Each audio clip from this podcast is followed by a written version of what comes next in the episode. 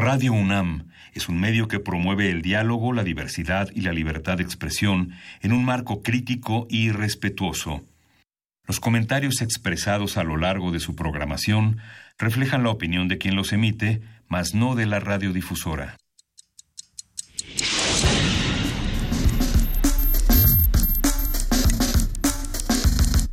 Primer movimiento.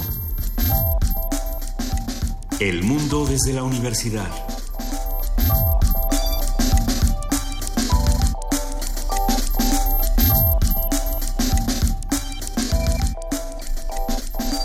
Buenos días, miércoles 18 de abril, 7, de la mañana, y estamos en primer movimiento en Radio NAM. Luisa Iglesias, buenos días. ¿Cómo estás, querido Miguel Ángel Quemain? Muy buenos días. Eh, pues, ¿cómo va todo? No está con nosotros hoy Juan Inés de ESA, pero eh, mañana se integra nuevamente al programa. Le mandamos un abrazo.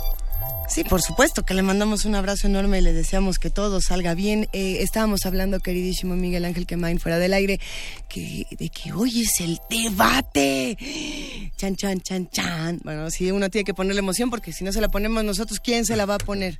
¿Quién se la va a poner? Muchas cosas que se van a. Pues hoy inicia el debate a las siete y media de la noche. La sede es Canal 11. El moderador es Javier Solórzano. Siete candidatos debatirán en la, en, sobre la Ciudad de México. Es, es un debate interesante. De alguna manera Claudia Sheinbaum y inició con esta semana un debate interesante señalando que cerca de, de, mil millones de pesos y 25 programas se han usado en, eh, en la Ciudad de México en, bajo la, este, la idea de un gobierno perredista para utilizar los programas sociales para beneficio. Eh, detalló algunas cosas. Es interesante iniciar con, una, con un tema así que ha sido uno de los cuestionamientos fundamentales al gobierno federal en la elección del Estado de México, la utilización de programas sociales de utilización de funcionarios. Y desgraciadamente en la ciudad el tema del sismo que, eh, que enmascara muchas de las cosas que, eh, que, son cuestionadas por los opositores eh, de, de, esta coalición que encabeza Alejandra Barrales. Muy difícil la parte de Alejandra Barrales. A ver, pero hemos llegado al día del debate para justamente eh, conocer las propuestas, conocer los perfiles de los candidatos de la Ciudad de México y de las candidatas. Y yo me pregunto, ¿a cuántos conocemos? Porque sabemos de Alejandra Barrales, sabemos de Claudia Sheinbaum, ahí están las locas aventuras de Miquel Arriola que acaba de descubrir, no sé qué, pero algo ha de haber acabado de descubrir en este momento. Y, tenemos más, Miguel Ángel, que no conocemos. Del Partido Humanista está Marco Rascón, Marco Rascón, que ha sido desde 1985 un líder que ha encabezado varias de las resistencias en, la Ciudad de México y un, un, hombre de izquierda que pues ha brincado de distintos escenarios con, con, motivo de varias disonancias en, en, su trayectoria como un hombre de izquierda. Está Mariana Boy Tamborel, que es, ella es candidata del Partido Verde, Ecologista de México. Está Lorena Osornio Elizondo, que es una candidata independiente. Y Purificación Carpinteiro, que es la candidata del Partido de Nueva Alianza. A mí me llama mucho la atención la candidatura de Purificación Carpinteiro y no entiendo genuinamente qué está haciendo con el Partido Nueva Alianza. Yo espero que nos lo explique. Eh, son de estos personajes, por supuesto, que tienen una trayectoria interesante y que de buenas a primeras cambian de, partido o de plataforma o de lo que tú quieras, porque pues así está la cosa. Eh, justamente esto se discutía el día de ayer en redes sociales de qué pasa no solamente con los candidatos y con las figuras, digamos, públicas que se están pronunciando. Eh, ¿Qué pasa, por ejemplo, en redes sociales se volvió trending, topic Emilio Álvarez y Casa con, con ahora y a ver, no que no querías eh, ser político, no que sí, lo que está pasando, porque estás publicando estas encuestas que no son encuestas, que son sondeos.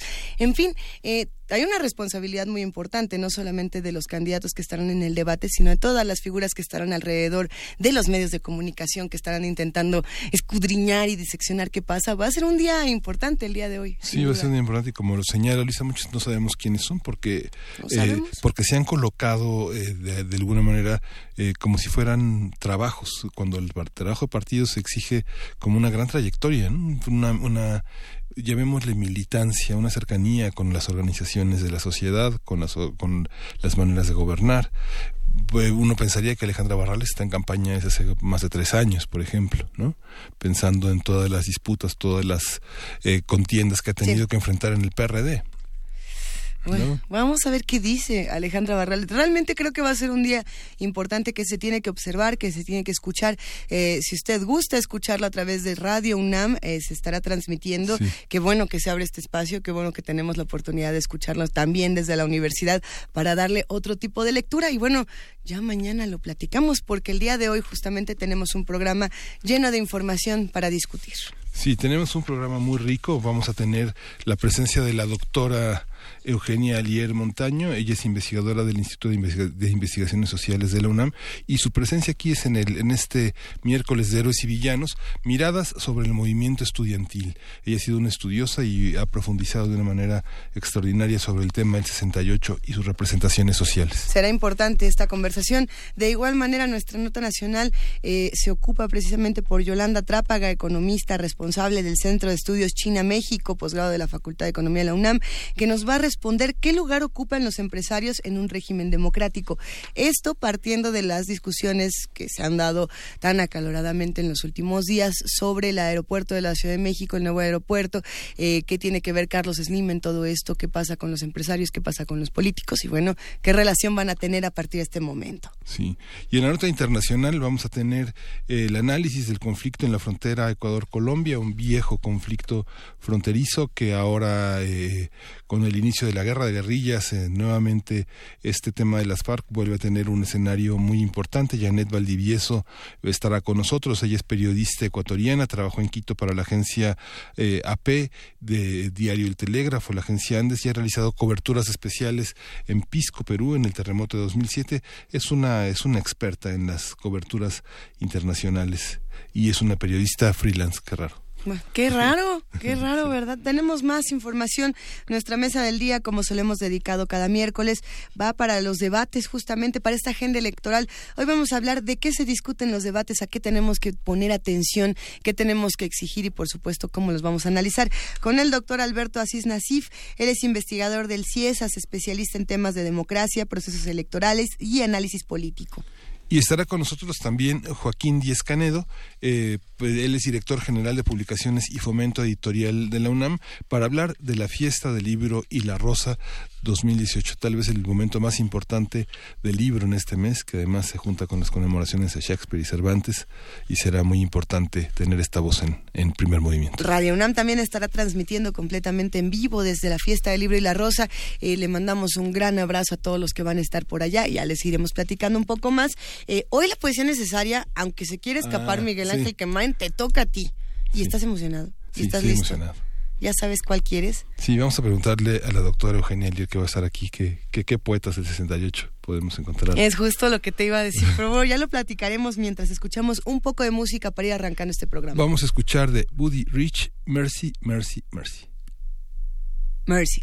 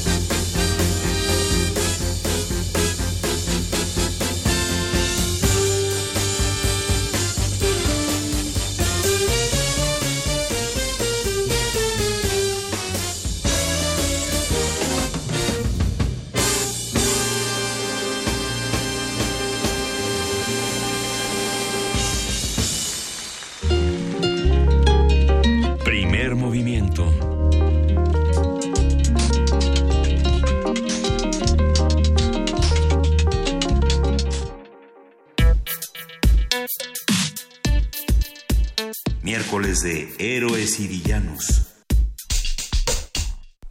A partir de hoy y hasta el próximo 31 de octubre se llevarán a cabo las jornadas 1968-2018, miradas sobre el movimiento estudiantil a 50 años, con el objetivo de abrir debates y discusiones nuevos sobre el 68. Entre las actividades que se desarrollarán en la Casa de Humanidades de la UNAM, destacan la exposición fotográfica Memoria del 68 y los ciclos de conferencias y de cine 68, el 68, entre la historia y la memoria.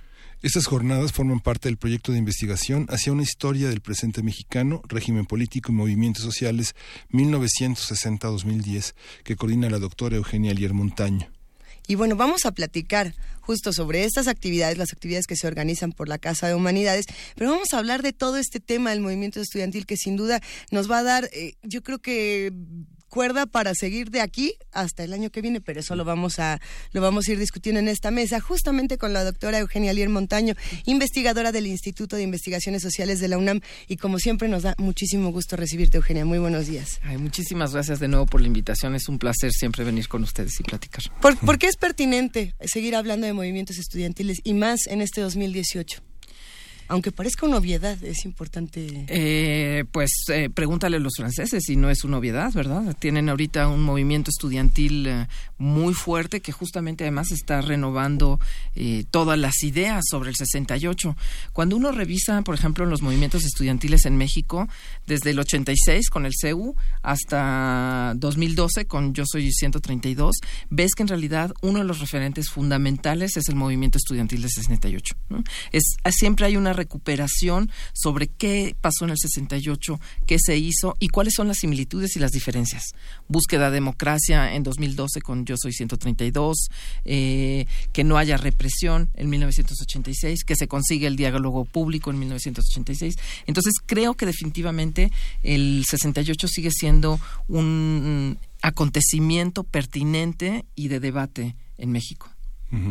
Son muchísimos los lugares de esta memoria. Está la literatura, está el cine, está el ensayo, la investigación académica. ¿Desde dónde abordar eh, esta, esta actualización de los lugares a partir de la, de la lucha política que refieres? ¿Qué maneras de actualizar ahí? Yo creo que de todos, ¿no? Creo que más que desde dónde, es el cómo estamos viendo el 68. Eh, el 68 durante muchísimos años se quedó concentrado en el 2 de octubre, que es un momento muy importante, evidentemente, porque significó una represión brutal, algo que no se había conocido en México de esa manera, a la luz pública, a la luz del día, eh, una masacre enorme, que no ha tenido una justicia, que no ha sido del todo esclarecida, aunque conocemos ya muchos de sus aspectos, pero oficialmente no fue esclarecida. Eh, sin embargo, el 68 es muchísimo más que eso. Y em, las perspectivas son justamente tratar de mirarlo desde otros lugares. Eh, mucho de lo que vamos a ver, por ejemplo, en el ciclo y de los trabajos que se están haciendo desde el dónde, desde el periodismo, la historia, la sociología, tiene que ver, por ejemplo, con el exilio que se conoció en el 68, post-68 y que pocos conocemos, o por ejemplo las redes transnacionales que hubo, eh, eh, la participación de las mujeres, hay una serie de elementos que en general no vemos. Pero además, y creo que eso también es muy importante, es no solamente concentrarnos en lo que ocurrió entre julio y octubre o diciembre de 1968, sino lo que hoy podemos llamar los 68 que es una época mucho más amplia y que nos explica tanto por qué llegamos al movimiento estudiantil como qué pasa después. Una época que yo diría que va por lo menos desde 1958 con el movimiento ferrocarrilero y todos los movimientos posteriores que hay que son muy importantes y que de alguna manera empiezan a formar a los líderes, a muchos de los que serían los líderes en el 68, eh, porque participan en la juventud comunista, ¿verdad? Y ahí es donde se van a ir formando políticamente. Y creo que el ciclo terminaría por lo menos en 1973 con la conformación de la Liga Comunista 23 de septiembre, que es un paso que muchos, no todos, ¿verdad? Algunos cuantos, dieron del movimiento estudiantil de 68 y de 71 al pensar que no había otras oportunidades legales, ¿no? Que había que irse a los movimientos armados. Hay muchos radioescuchas muy jóvenes que nos escuchan y que a veces eh, escuchan todas estas historias, estos discursos y dicen, ah, mira qué bonito, no me representa en lo absoluto 50 años después y quizá no, no tengan tan claro todos estos puntos y todos estos cambios de discurso que ocurren en, este, en estas dos décadas, de los años 50 a los 70, que definen todo lo que también los jóvenes de ahora eh, están armando como discurso. ¿Qué puntos podríamos sacar como los fundamentales también para los más jóvenes que nos escuchan y que dicen, oye, pues, está bueno, pero de esto todavía no le sé? Tienes, tienes razón, ¿no? Y no solamente son ellos, ¿no? Creo que hay mucha gente en México que tampoco conoce demasiado ni de movimientos armados, ni de movimientos sociales anteriores al 68, ¿no?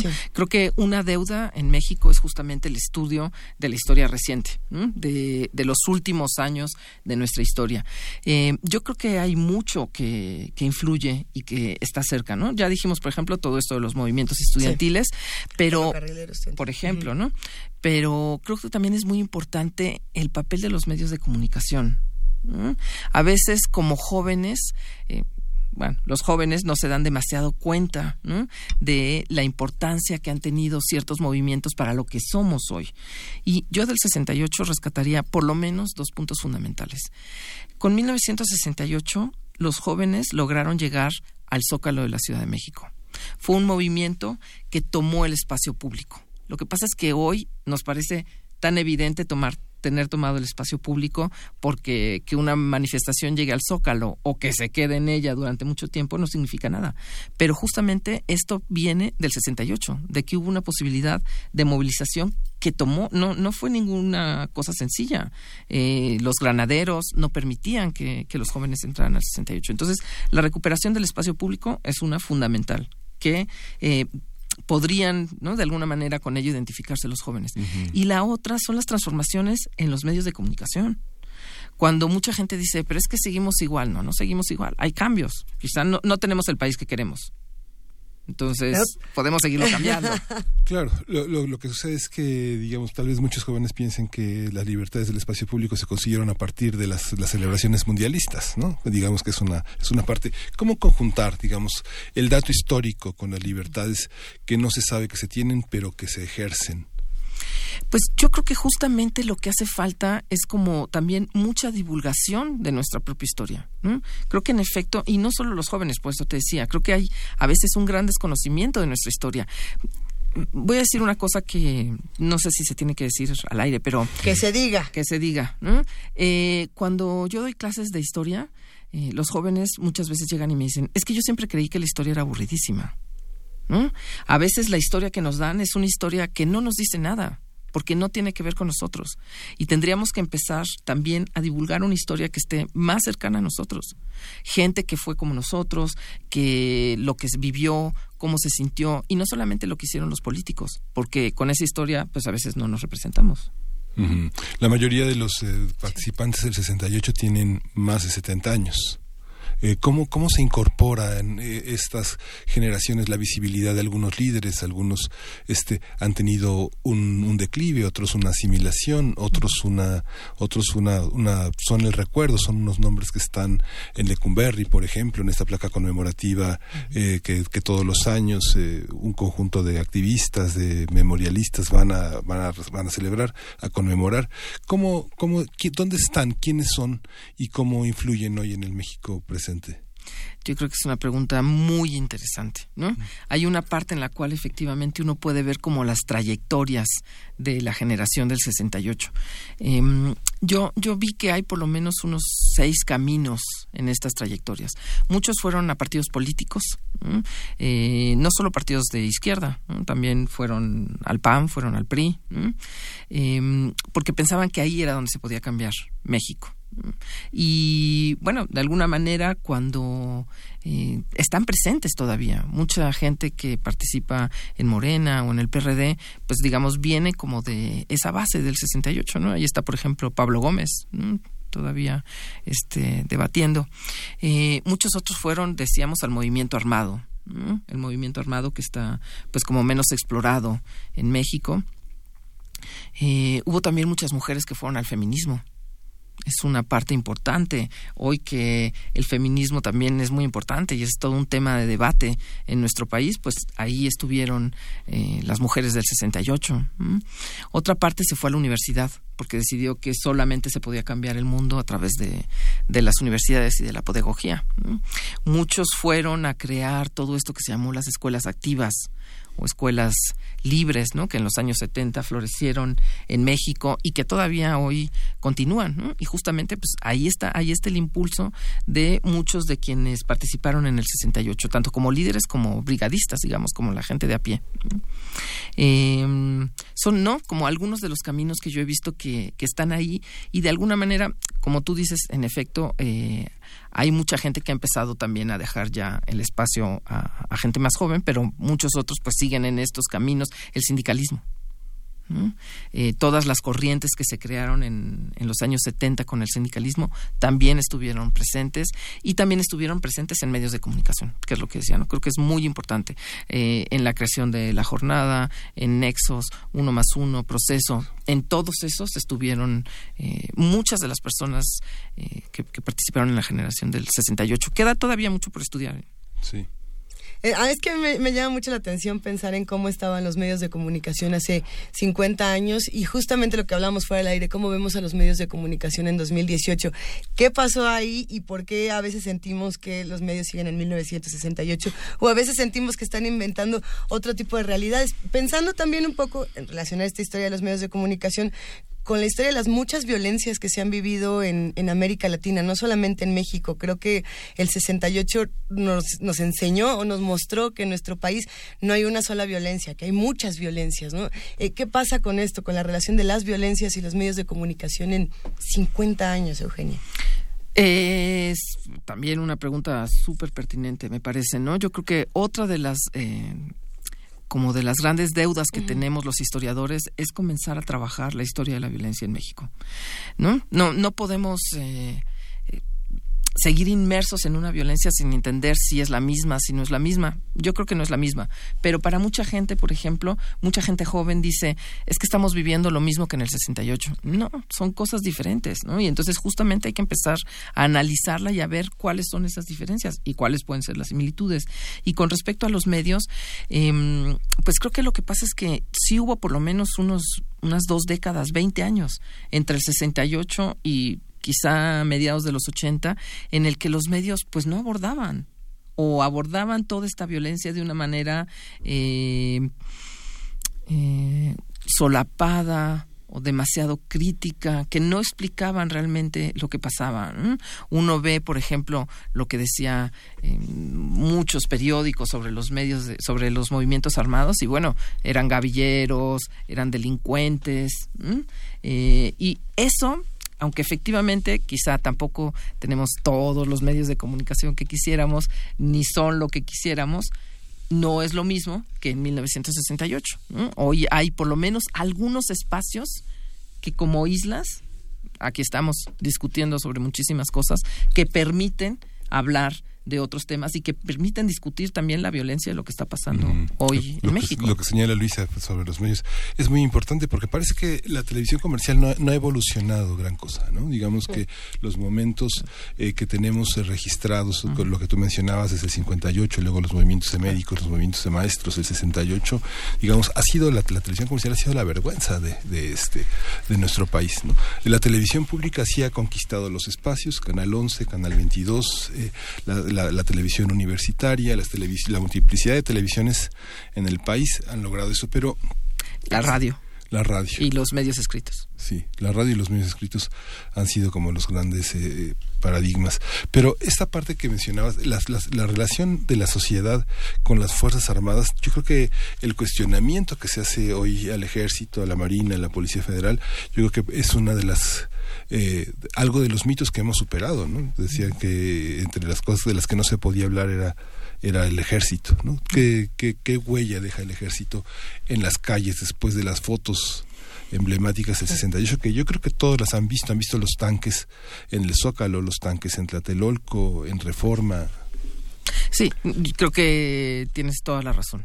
En efecto, eh, el 68 y los años posteriores, la construcción que se hace del 68 en los siguientes años, las fotografías que aparecen, lo que se dice, porque en un primer momento Díaz Ordaz intenta que toda la culpa recaiga en los propios estudiantes. Pero muy pronto eso empieza a transformarse, ¿no? Empiezan a surgir, eh, pues la verdad, eh, histórica, digamos, y en efecto empieza a recaer todo el peso en el ejército. Entonces, de alguna manera, eh, cuando uno, por ejemplo, habla con gente que tal vez no estudió el 68 o que no, no, que no lo vio en la escuela o que no ha leído sobre el 68 y le preguntas, ¿qué sabe del 68? Y lo que te dicen es, mataron a muchos estudiantes, los mató el ejército. Entonces, en efecto, hay como una visión del ejército que en los años en 90 el ejército va a tratar de modificar. El ejército va a decir, nosotros no fuimos. A nosotros nos mandaron. Nosotros ni sabíamos a lo que iba. Había un batallón Olimpia, había otros este, elementos que eran los que realmente estaban organizando todo. Pero en efecto, pues deja una huella muy fuerte. Comenzamos a leer algunos de los mensajes, ya empiezan a llegar muchos mensajes de los que hacen comunidad con nosotros. Eh, primero llaman por teléfono y le mandamos un gran abrazo a Juan Asomar, de 70 años, él justamente es brigadista del 68, y nos dice, hay que recordar que antes del 68 el movimiento médico en 64 ah. ya había tomado las calles, eh, esto dice en el gobierno de Díaz Ordaz. El 68, estoy aquí leyendo un poquito, no solo fueron los líderes, fuimos todos. ¿Qué ah. podemos decir justamente de esta unidad y también del movimiento de, los médicos, el movimiento médico que es importantísimo? Bueno, es, es otra de las deudas que hay también con el 68, ¿no? A mí cuando me dicen, pero ¿para qué sigues estudiando el 68? Si ya se dijo todo. No, quedan muchísimas cosas por saber del 68, muchísimo. Es más lo que queda que lo que se ha hecho. Y creo que en efecto eh, hay que también empezar a escuchar otras voces que no sean solamente las voces que hemos escuchado a lo largo de 50 años, los grandes líderes que son los que de alguna manera también construyeron el relato sobre el movimiento estudiantil. Hay que empezar a hacer entrevistas y yo, ¿no? Eh, es uno de mis eh, anhelos, empezar un proyecto para recabar testimonios con todos los que fueron brigadistas los que estaban de a pie ahí haciendo el movimiento. Creo que es muy importante, así que ya, ya llamaremos a nuestro radio escucha para invitarlo, ¿no? Que nos deje su teléfono. Así es. Ahí, eh, eh, No, no, no, no, no. No, la parte, la parte que tú empezaste mencionando, que es la parte de las cosas que no, no son tan visibles, ahora muchas cosas son visibles, las luchas del feminismo, pero seguimos, de, seguimos en deuda con el tema de la desaparición forzada, de los secuestros, de la censura, eh, de estos, de estos gobiernos, de, los, de los ejecutivos, de los gobiernos en los estados uno de los territorios, acaban de matar a Luis Gutiérrez, a Lucas, un hombre que estaba entre la resistencia de, madera, que ya tal vez ya nadie recuerda este, en Chihuahua, pero que él era, él era un hombre joven, pero eh, toda la fundación de la prensa en el interior del país eh, libre, que es el regreso de muchas de las personas que fueron exiliadas. Eh, uno de ellos es la Fundación del Diario de Chihuahua, ¿no? Que son, que son importantes y que ahora tienen un papel muy importante en la, en la disidencia de las, del propio gobierno chihuahuense. Es una, esta parte, ¿cómo, ¿cómo verla? Las universidades son también un bastión. Las universidades estaban en manos de los gobernadores. ¿no? Ahora vemos cada vez más universidades independientes de los poderes del Ejecutivo local, ¿no? del Ejecutivo estatal. ¿Cómo, ¿Cómo es parte de lo que queda pendiente de estudiar? Totalmente. ¿no? Yo creo que también una cosa que ha pasado es que mm, el 68, por su importancia y por lo que significó, opacó durante mucho tiempo otras realidades. Entonces, hemos estudiado más el 68 o se ha debatido más públicamente sobre el 68. Era un movimiento legal, era un movimiento que de alguna manera, entre otras cosas, ¿no? exigía una transformación del sistema político, respeto a la Constitución, eh, y eso hizo que los movimientos posteriores quedaran un poco opacados ante ese brillo luminoso. Entonces, los movimientos armados, la violencia de Estado que se ejerció en los años 70, desaparición forzada eh, fue el centro, pero también obviamente hubo asesinatos, hubo tortura. hubo tortura, hubo exilio, ¿no? Hubo incluso quienes se tuvieron que mover dentro del propio país, ¿no? Unos exilios internos, digamos. Todo eso ha quedado mucho más opacado por suerte está surgiendo una nueva generación de historiadores, muchos jóvenes que están empezando a trabajar todos estos temas, que creo que es importantísimo. Y lo que decíamos, lo más importante no es solamente que los historiadores estudiemos esto, sino que se divulgue porque si se queda solamente en libros o si se queda solamente en discusiones de especialistas, pues no tiene ningún sentido. ¿Qué pasa con el tema de la justicia? Lo, pregunto justamente, ¿cómo, cómo eh, exigir, eh, buscar, encontrar la justicia y no nada más eh, la venganza o, el ya gané? Lo pregunto porque aquí hay un comentario muy bueno de Eduardo Lima Águila, que además está mandando saludos. Dice, en sus clases comentaba que para que pueda haber justicia el día de hoy, deben saldarse las cuentas de justicia pendientes del pasado. Y luego cierra con, un saludo a mi profesora, sus clases eran bien interesantes. Ahí está. Saludos al alumno. Saludos saludos, saludos. Eh, creo que en efecto, por eso, por eso insisto tanto en que hay que estudiar la historia de la violencia en este país y la historia de la justicia, la, de la exigencia de verdad y justicia. No hay justicia. México es el país probablemente con más eh, rezago en lo que se conoce como justicia transicional prácticamente en toda América Latina. Eh, México es uno de los pocos países que no ha tenido una comisión de la verdad. Tuvimos la fiscalía, pero eh, pues no se llegó ni a la justicia ni al esclarecimiento histórico. Entonces, yo creo que en efecto, la, mm, uno de los motivos, no el único, pero uno de los motivos de la violencia que conocemos hoy en día es la impunidad reinante en este país. La impunidad de toda la violencia que se vivió y que ni se discute, ni se hace justicia, ¿no? Argentina, por ejemplo, eh, tiene más de 500, 600 eh, juicios y, y, personas este, responsables en la cárcel. México no tiene a nadie. A ver, tenemos el ejemplo de Argentina. ¿Qué otros ejemplos tenemos de América Latina donde los movimientos sociales, las manifestaciones realmente nos hayan ayudado a encontrar justicia? Eh, casi la organización. Todos, casi, todos. En Uruguay también ocurrió lo mismo. En Chile también, por supuesto, con deficiencias, ¿no? Nadie cree que esté, eh, que haya llegado al paraíso de los juicios eh, por, por responsabilidades de violaciones de derechos humanos. Pero México es el peor. Y muchas veces dicen, lo que pasa es que en México no ha habido, no ha habido un movimiento fuerte. Y yo creo que eso es eh, no le hace justicia a todo el trabajo del Comité 68 Pro Libertades Democráticas, al Comité Eureka, que han pasado muchas décadas luchando porque se haga justicia en este país. Pero creo que quizá desde la ciudadanía no hemos tenido la respuesta adecuada, esa es una cosa, que sí la tuvieron en Argentina, sí la tuvieron en Uruguay, sí la tuvieron en Chile. Y la otra que me parece fundamental es que mientras no hay voluntad gubernamental, no hay justicia. Y esa es una realidad, ¿no? Uno ve todos los otros países en América Latina y para que hubiera justicia y para que hubiera esclarecimiento histórico tenía que haber voluntad gubernamental. Y en México no la sí.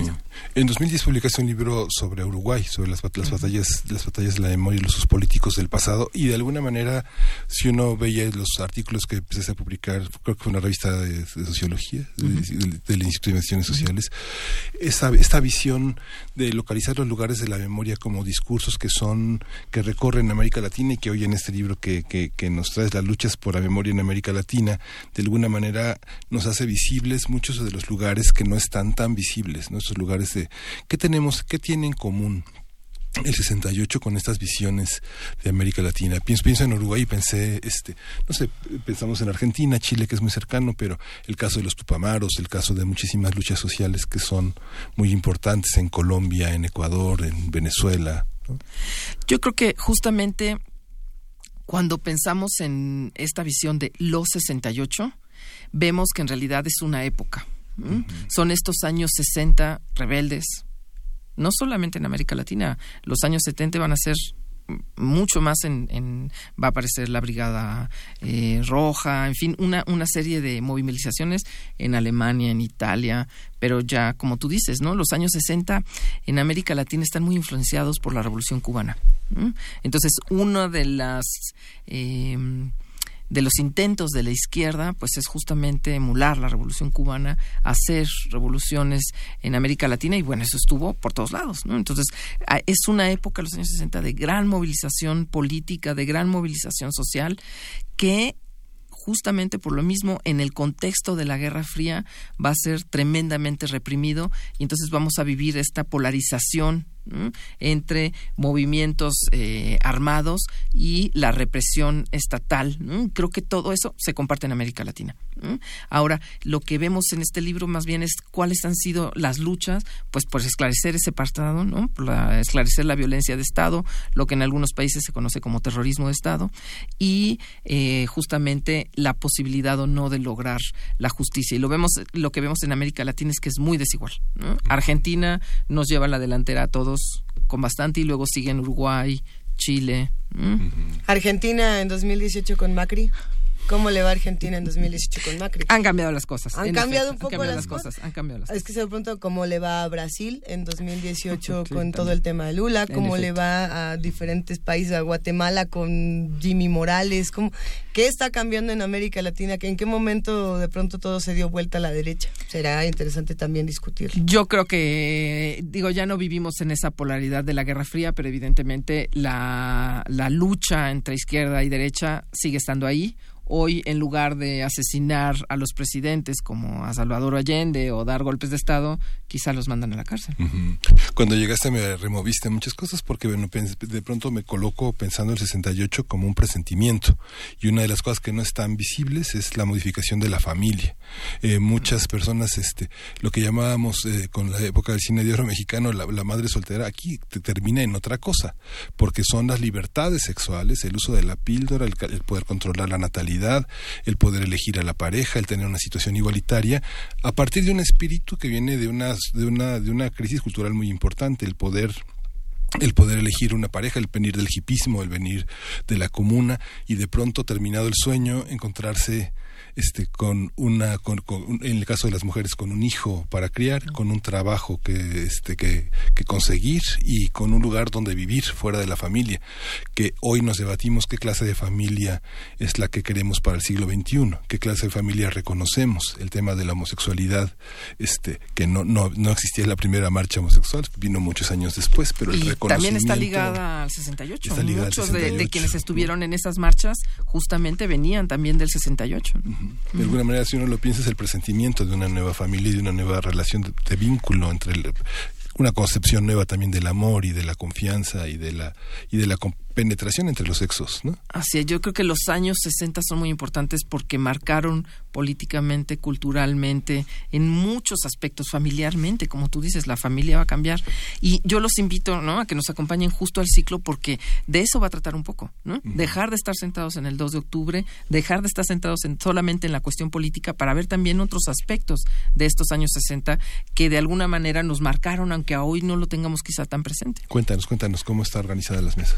Pues mira, hay, hay dos grandes eh, líneas, ¿no? Tenemos cine debates, vamos a tener varias películas realizadas en la época, algunas de Oscar Menéndez, que nos ha ayudado en toda la organización, ¿no? Que ha sido parte de los organizadores de este evento, y van a ser debates, ¿no? Que eso es lo interesante. Vamos a tener a veces a los realizadores, ¿no? Alberto del Castillo, por ejemplo, nos va a acompañar presentando una de sus obras. En fin, mucha gente que va a, a discutir. Y luego tenemos otra parte dentro de ese ciclo de películas más recientes que abordan el 68, como Las claves de la masacre, ¿no? Algunas que son un poco quizá más conocidas, Rojo Amanecer, que es un primer acercamiento para muchos jóvenes y que creo que puede ser también muy interesante.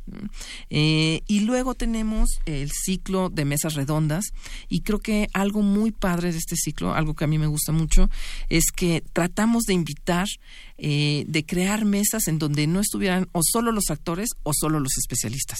Si uno revisa todas las mesas, en todas las mesas hay tanto testigos y actores del 68 como especialistas en el 68, porque creo que muchas veces también falta como debate entre estas dos visiones. Una es la que tenemos nosotros como especialistas que pues, no vivimos el acontecimiento y que tenemos una visión quizá más global, y otra es el haber estado ahí, el haberlo visto y de repente están muy separadas. Uno casi siempre ve que o se trata de mesas de actores o de especialistas. Y aquí lo que queremos es juntar a la historia y a la memoria y ponerlas a debatir.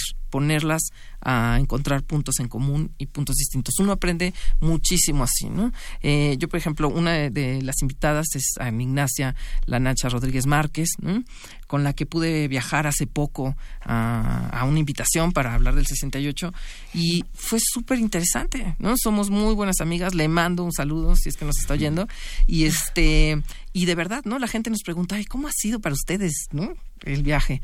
Y la verdad, las dos aprendemos muchísimo porque ella ve otras cosas que quizá no vio en ese momento y yo cuando estaba veníamos de regreso y venía acabando mi libro y entonces venía escribiendo una parte sobre la prisión, ¿no? Sobre Santa Marta, Lecumberri y pues, tenía ahí a la persona que me podía decir cómo había sido todo.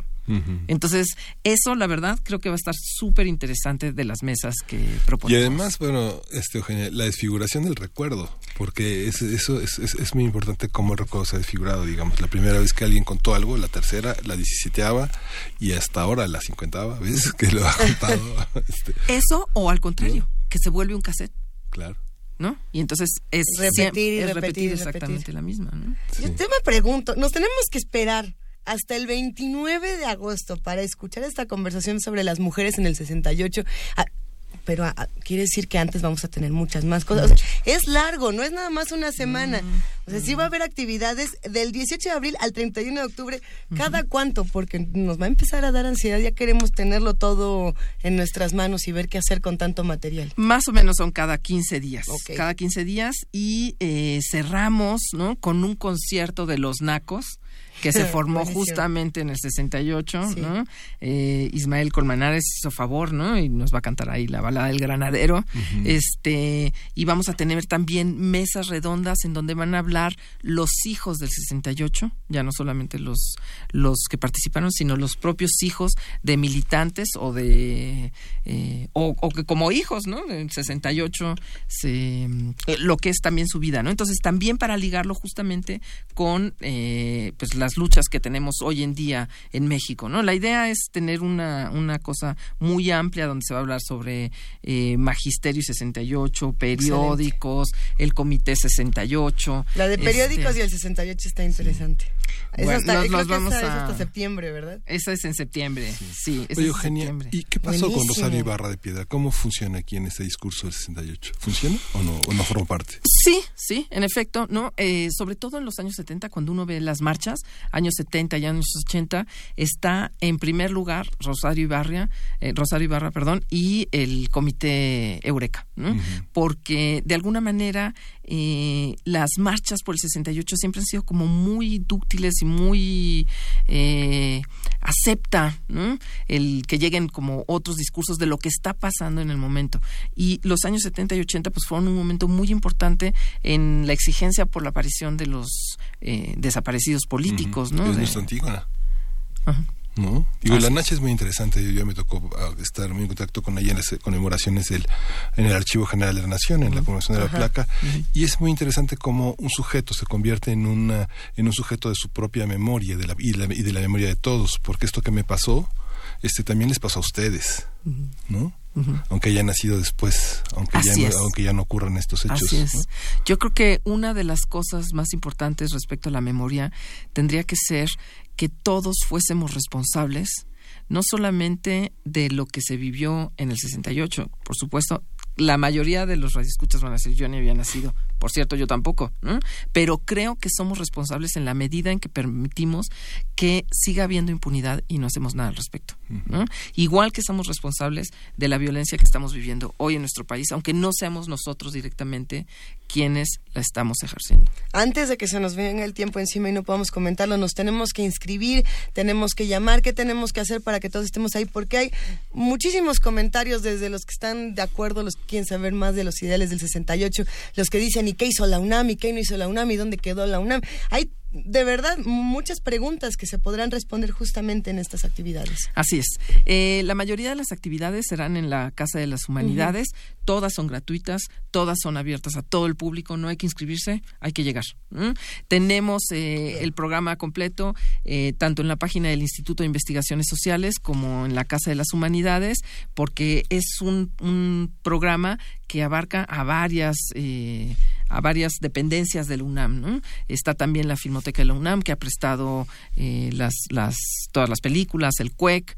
Eh, Está el Museo Universitario del Chopo, donde va a ser el concierto. Entonces, los invitamos a que revisen todo este programa, eh, que va a ser muy amplio y pues todos son bienvenidos. Ojalá que nos puedan acompañar. Va a ser muy, muy agradable verlos ahí. ¿no? En el Instituto de Investigaciones Sociales también tendremos un coloquio que justamente va a ser sobre los 68 y ahí van a estar los especialistas hablándonos de Sonora, de Sinaloa, de Puebla, eh, de Guerrero, de todos esos otros lugares que no vemos cuando nos concentramos en la capital, porque también hay que dejar de tener la visión exclusivamente sobre la capital. Bueno, y para prepararnos para todas estas conversaciones está la recomendación justamente de leer Las luchas por la memoria en América Latina, historia reciente y violencia política. Este, este interesante, tabicote de información, eh, ¿dónde lo podemos encontrar, Eugenia Alier? Eh, se encuentra en la UNAM, pero está también en librerías, ¿no? por fortuna. Y bueno, ahora vamos a dejar eh, dos ejemplares para, para quienes quieran hablar. A ver, a los dos primeros que nos llamen al 55 36 43 39, Eugenia, y nos respondan que no se puede tan fácil, ha estado muy buena esta charla. Mm. Puede ser hasta dónde es el el coloquio. Va, sí. ¿Dónde va a ser? La dirección, acaban de decir las sedes, una de las sedes donde pueden ocurrir estas actividades. Ya por lo menos hay dos que están más que claras. Eh, si nos dicen una de ellas por teléfono, se llevan este libro que en realidad nos lo queríamos quedar aquí. Se, en la se, los, se los vamos a reenviar a ustedes, no se preocupen. Ha sido un verdadero gusto, Eugenia Lier, como siempre, que nos acompañes en esta cabina y además hasta nos acaloramos de lo bueno que se puso. Ahora fuera del aire, te leemos algunos de los comentarios, aprovechamos para saludar a Cintia Méndez, a Miguel Ángel Gemirán, a Rosario Martínez Alzarco, a quién más, es que Armando Carreto Osot, Sin Sofía, con muchos comentarios, de verdad. Gracias, Eugenio. Muchísimas gracias a ustedes por darnos el espacio para venir a platicar. Y a seguir luchando por la memoria. Así es. Gracias. Vamos a escuchar Los Cíclopes de Andreas Burregard.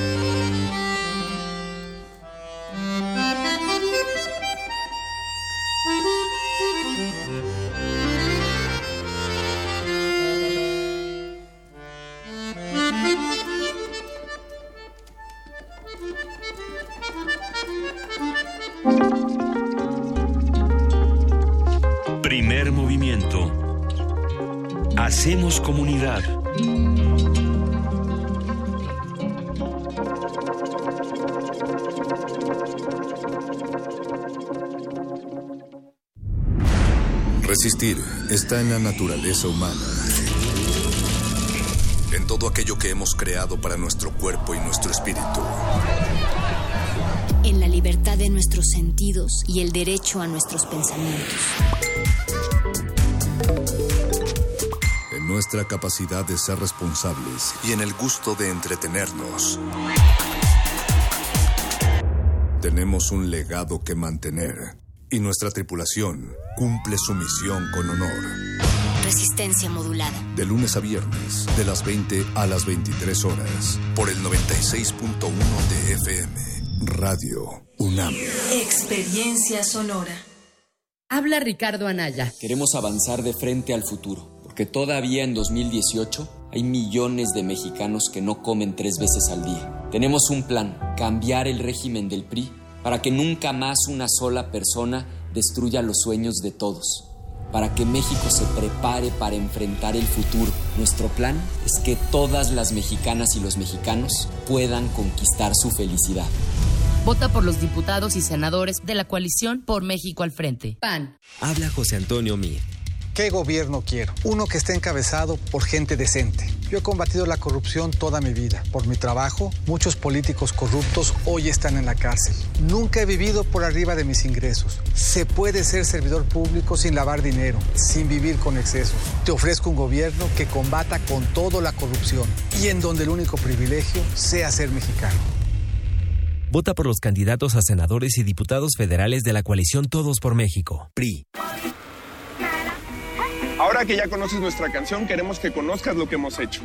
En Movimiento Ciudadano fuimos los únicos en renunciar al 100% al presupuesto de los partidos políticos y destinarlo a la reconstrucción de la ciudad.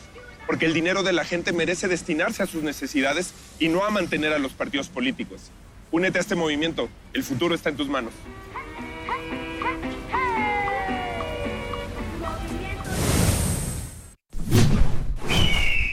Movimiento Ciudadano.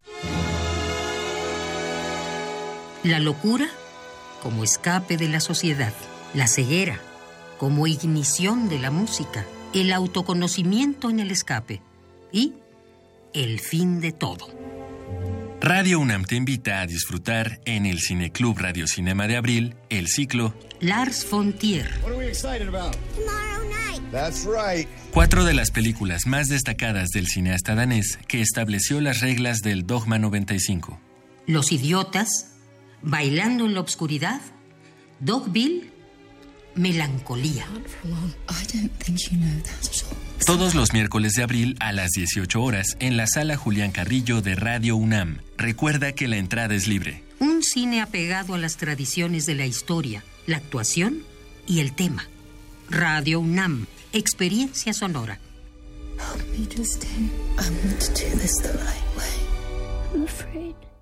PRD, Izquierda Hoy. Somos la izquierda que se identifica con las y los jóvenes, convencidos de lo que creemos, porque cuando dicen desigualdad, reclamamos igualdad. Cuando dicen jerarquía, reivindicamos la equidad. Cuando imponen control, decimos respeto a la diversidad. Y cuando hay abusos, exigimos nuestros derechos, los de todas y todos, sin distinciones. Estas son nuestras causas, es la actitud con la que vivimos. Hoy es nuestro tiempo y estamos seguros de una cosa. Somos la izquierda de hoy. Habla Ricardo Anaya, candidato de la coalición por México al frente. Para recuperar la paz, está claro que tenemos que cambiar la estrategia de seguridad. Hoy tienes dos opciones muy distintas. Andrés Manuel propone pactar con los delincuentes. Eso ya se intentó en otros países y la violencia aumentó. Yo sostengo que hay que enfrentar el problema, pero con prevención, con inteligencia, con fuerza y tecnología, para asegurar que tú y tu familia vivan en paz. PRD. Cada día llegan más. Pues sí, desde que el gobierno le paga a los supermercados el transporte de la alimentación que no vendió, ahora nos traen mucho más comida. ¿No quiere que les ayudemos? Hoy no, gracias. Pero ya sabe, si necesitamos ayuda, les decimos. En México se desperdicia suficiente comida para alimentar a 20 millones de personas diariamente. Por eso el Partido Verde promoverá reformas a la ley para abrir bancos de alimentos en beneficio de personas necesitadas. Partido Verde, tu bienestar es nuestro deber. Candidato a la presidencia de la República, Coalición Todos por México, Verde de PRI Nueva Alianza.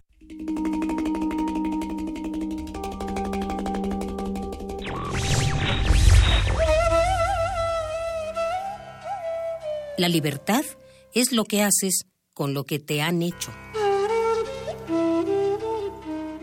Jean-Paul Sartre.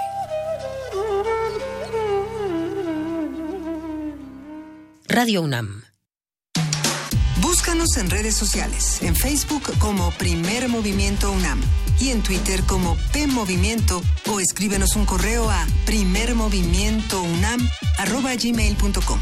Hagamos comunidad.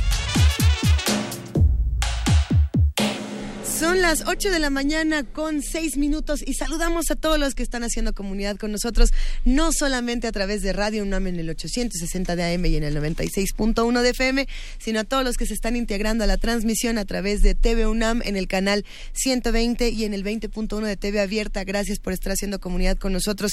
Querido Miguel Ángel Quemain, la cantidad impresionante de mensajes que recibimos con el tema del 68. Sí, es un, tema actual. Tuvimos en la primera hora la presencia de, eh, de, Eugenia Alier, que junto con Sara Musotti y Oscar Menéndez organizan 1968-2018 Miradas sobre el movimiento estudiantil a 50 años, que organiza la UNAM con el Instituto de Investigaciones Sociales y la Casa de las Humanidades. Y bueno, eh, no se agotan los temas, Luisa.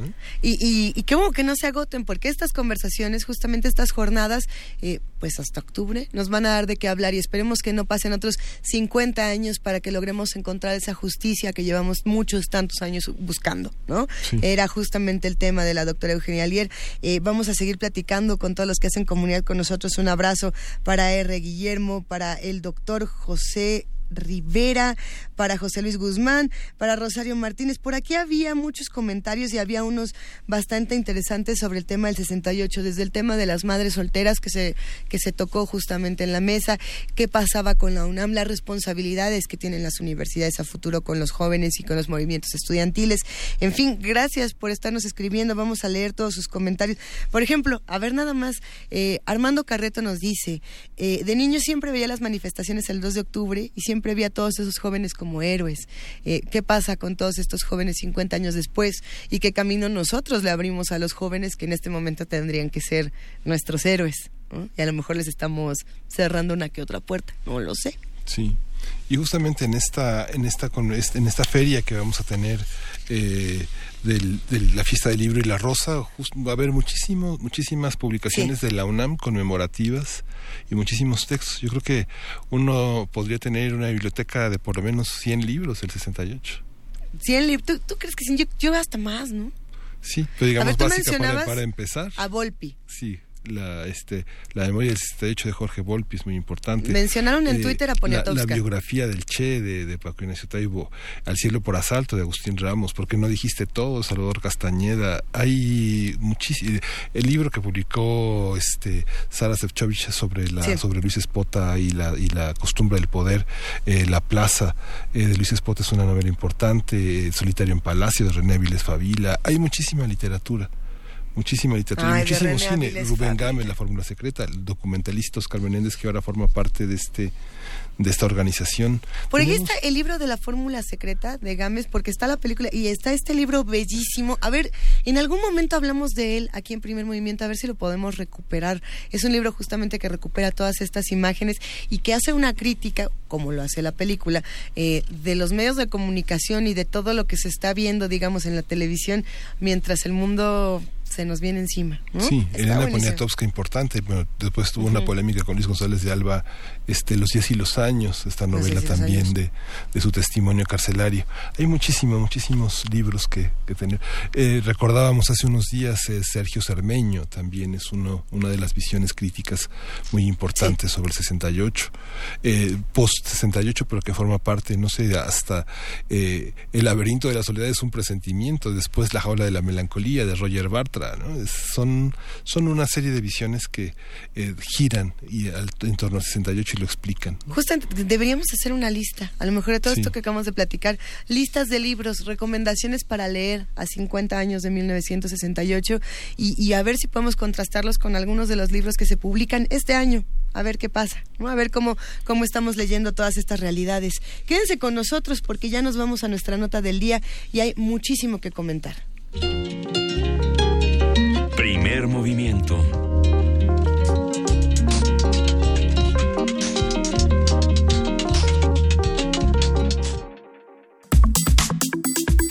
Nota Nacional. Si se cancela la construcción del nuevo aeropuerto internacional de la Ciudad de México, se frenará el desarrollo del país, declaró Carlos Slim, considerando el, considerado el empresario más rico de México. Según Slim Elú, esta obra representará bienestar para 5 millones de habitantes de la parte más marginada de la zona metropolitana del Valle de México. El ingeniero defendió el proyecto del nuevo aeropuerto frente a los comentarios en contra que ha hecho Andrés Manuel López Obrador, candidato presidencial de la coalición Juntos Haremos Historia. Dice, ahorita no, no tienen por qué meterse, ahorita son candidatos candidatos. Esta es una decisión que se tomó hace cinco años. Es más, la decisión estaba tomada desde el gobierno del presidente Vicente Fox. Gracias, presidente Vicente Fox. Digo, perdón, bueno, ya nos adelantamos. Ahora no veo que discuten. Este es un paradigma detonador del desarrollo fantástico, afirmó Slim, que también afirma que el viejo aeropuerto puede ser como Paseo de la Reforma, con universidades, arbolitos, tiendas y todo lo que a Carlos Slim le fascina. Sanborns. Muchos Sanborns. Que son así el desarrollo obligado en Texcoco. ¿no? Sanborns flotantes para todos. Bueno, a partir de las declaraciones de Carlos Slim vamos a hablar sobre el lugar de los empresarios en un régimen democrático, sus límites, posibilidades y relación con el poder. Para ello está eh, Yolanda Trápaga, y es economista, responsable del Centro de Estudios China-México y el posgrado de la Facultad de Economía de la UNAM. Buenos días, eh, doctora Trápaga. Qué bueno que está con nosotros. Miguel Ángel? Buenos días, Luisa. Buenos días. Qué gusto escucharte, querida Yolanda. Igual. Nos hubiera encantado tenerte en esta cabina porque sabemos que todos estos temas te apasionan y siempre nos enseñas otras lecturas.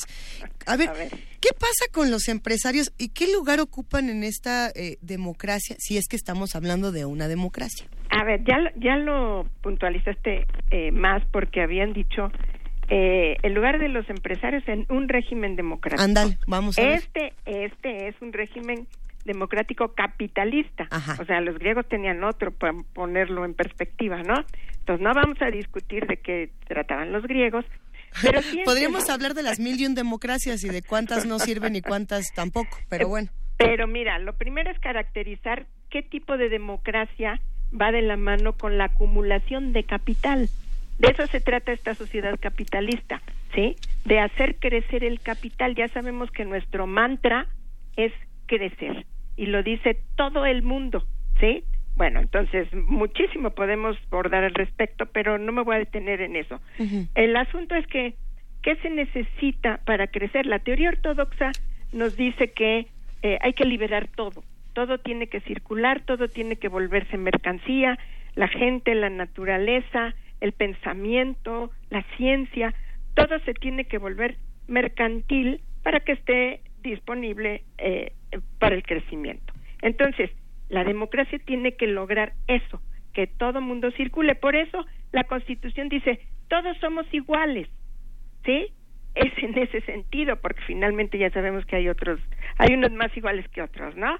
Entonces, eh, nuestra democracia, dentro de ese marco, lo que tenemos que evaluar es si la hacemos bien, es decir, si nuestra organización de participación universal está bien hecha para crecer. ¿Sí? Bueno, entonces, ahí empezamos a contrastar que hay unas democracias horrendas y otras este, muy exitosas en los mismos términos. Todos, todas buscan lo mismo en el capitalismo. Bueno, entonces, el asunto es que aquí tenemos eh, que la lógica de los empresarios es la de crecer, pero a través de la competencia. La competencia es un proceso excluyente, ¿sí? Aunque nos digan que todos somos iguales, tiene que triunfar siempre el mejor, ¿sí? Entonces, el asunto es que la dirección del capital va hacia la concentración de los recursos en cada vez menos manos, siempre de empresarios, de capitalistas. Entonces, el punto aquí es tener claro de qué estamos hablando cuando eh, le pedimos a un empresario que juegue su papel en un régimen democrático. Bueno, en nuestro régimen democrático, que deja mucho que desear, en términos, por ejemplo, del, del régimen de Islandia, ¿sí? Eh, bueno, tiene sus asegúnes, pero hablando justamente de qué se trata esta sociedad, esta sociedad está estructurada y dirigida por los empresarios, aunque tengan sus representantes, y su representante es el presidente de la República y su gobierno. Los gobiernos en el capitalismo no representan al pueblo, representan los intereses del crecimiento, es decir, de la acumulación del capital. Y eso no equivale a hablar de desarrollo, porque el desarrollo implica una distribución determinada de la riqueza creada. Entonces, estamos viendo en el mundo que cada vez se distribuye menos la riqueza que existe y que tuvimos mejores épocas en el capitalismo. Sin embargo, hay que señalar que la historia de este sistema ha sido una historia de violencia económica, como los otros sistemas que se conocen. ¿eh? No ha habido ninguno de Madre Teresa de Calcuta este, organizándolo. Entonces, ¿a qué me refiero? Que todos eh, eh, los beneficios que ha obtenido la clase trabajadora ha sido con violencia, enfrentándose al capital, la jornada de ocho horas, la semana inglesa, por ejemplo, y solamente en un periodo de excepción de, de la historia que fue la posguerra, la segunda posguerra, eh, el capital generosamente otorgó prestaciones como jubilaciones eh, y una serie de cuestiones. ¿Por qué? Pues porque el sistema peligraba, peligraba frente a la expansión del bloque socialista. Una vez caído el bloque socialista, con permiso, me regresan lo que les di, ¿sí? Y estamos en ese proceso. La, la pobreza está aumentando en el mundo, en Estados Unidos, en Europa, etcétera, etcétera. Aquí, desde luego, no tenemos más que salir al semáforo y lo constatamos inmediatamente. Bueno, entonces, ¿qué tenemos que ver? Que esto de liberalizar todo a estas alturas ya no está ya no es tan verdadero. La mejor el mejor ejemplo que tenemos es China una vez más sí es una sociedad eh, totalitaria donde logran el crecimiento eh, eh, con creces poniéndose como ejemplo para el resto del planeta. Entonces ahorita por ejemplo Pekín es la capital mundial de los multimillonarios tiene 40% más multimillonarios que Estados Unidos. O sea, ¿qué, ¿qué, capacidad ha tenido de acumular capital? Es impresionante, ¿sí? Entonces, los empresarios organizan todo para el crecimiento y entonces entendemos la función de la escuela, la función de la universidad, de la familia, de la religión, que es transmitir valores para el crecimiento, teniendo como eje más es mejor o quitando lo que estorba. Fox decía con toda razón en estos términos que los niños tenían que aprender inglés y computación, o sea, nada de lenguas indígenas, conocimiento de tu región, eso no es relevante, tú tienes que estar al servicio y además en estos términos del capital internacional, porque el código planetario es en inglés, ¿sí? El español pues pasa a segundo término, desde luego. Bueno, entonces aquí, si quieres, podemos empezar a hablar de nuestro querido hombre ex más rico del mundo sí, porque pues ya dejó de serlo. Aunque, aunque habría que habría que recordar como distintos momentos de la de la relación de México con eh, del gobierno mexicano con los empresarios, digamos los interlocutores que se materializaron a partir de la Constitución de 1917 y como resultado del proceso revolucionario tenemos bueno dos organismos que uno es la Coparmex, la, Concanaco formada en 1917, luego la Concamín en 1918 y luego llega después eh, la, la, la Coparmex en 1929 y luego viene la ley de expropiación con el cardenismo en 1936 que pone a temblar a los empresarios. Digamos, hay una, hay una parte, hay, un, hay unos empresarios por revolucionarios que se enriquecieron justamente. El Estado mexicano se convirtió en el, en el gran negocio de los empresarios. Digamos, este, las familias porfiristas fueron de los principales beneficiarios todavía ocupan eh, los principales negocios, unos grandes negocios en el país. Y, esta, y, esta parte creo que eh, después de los años 50 con López Mateos, el Consejo Mexicano de, la, de Relaciones Públicas, el Consejo Mexicano de la Publicidad, que después se convirtió en el Consejo Mexicano de Hombres de Negocios, es una parte importante. Eh, esas han sido las relaciones, justamente a partir también de la, de la, del Código Federal del Trabajo que, que, que, que, moldeó gran parte de las relaciones del empresariado mexicano con la clase obrera, que es un producto de la Revolución Mexicana. Claro. ¿Aquí qué está señalando Miguel Ángel? Lo que ah, perdón, perdón, No, lo que estoy eh, eh, obteniendo de tu participación es que estás describiendo el tipo de burguesía que tenemos. Ajá. ¿Sí?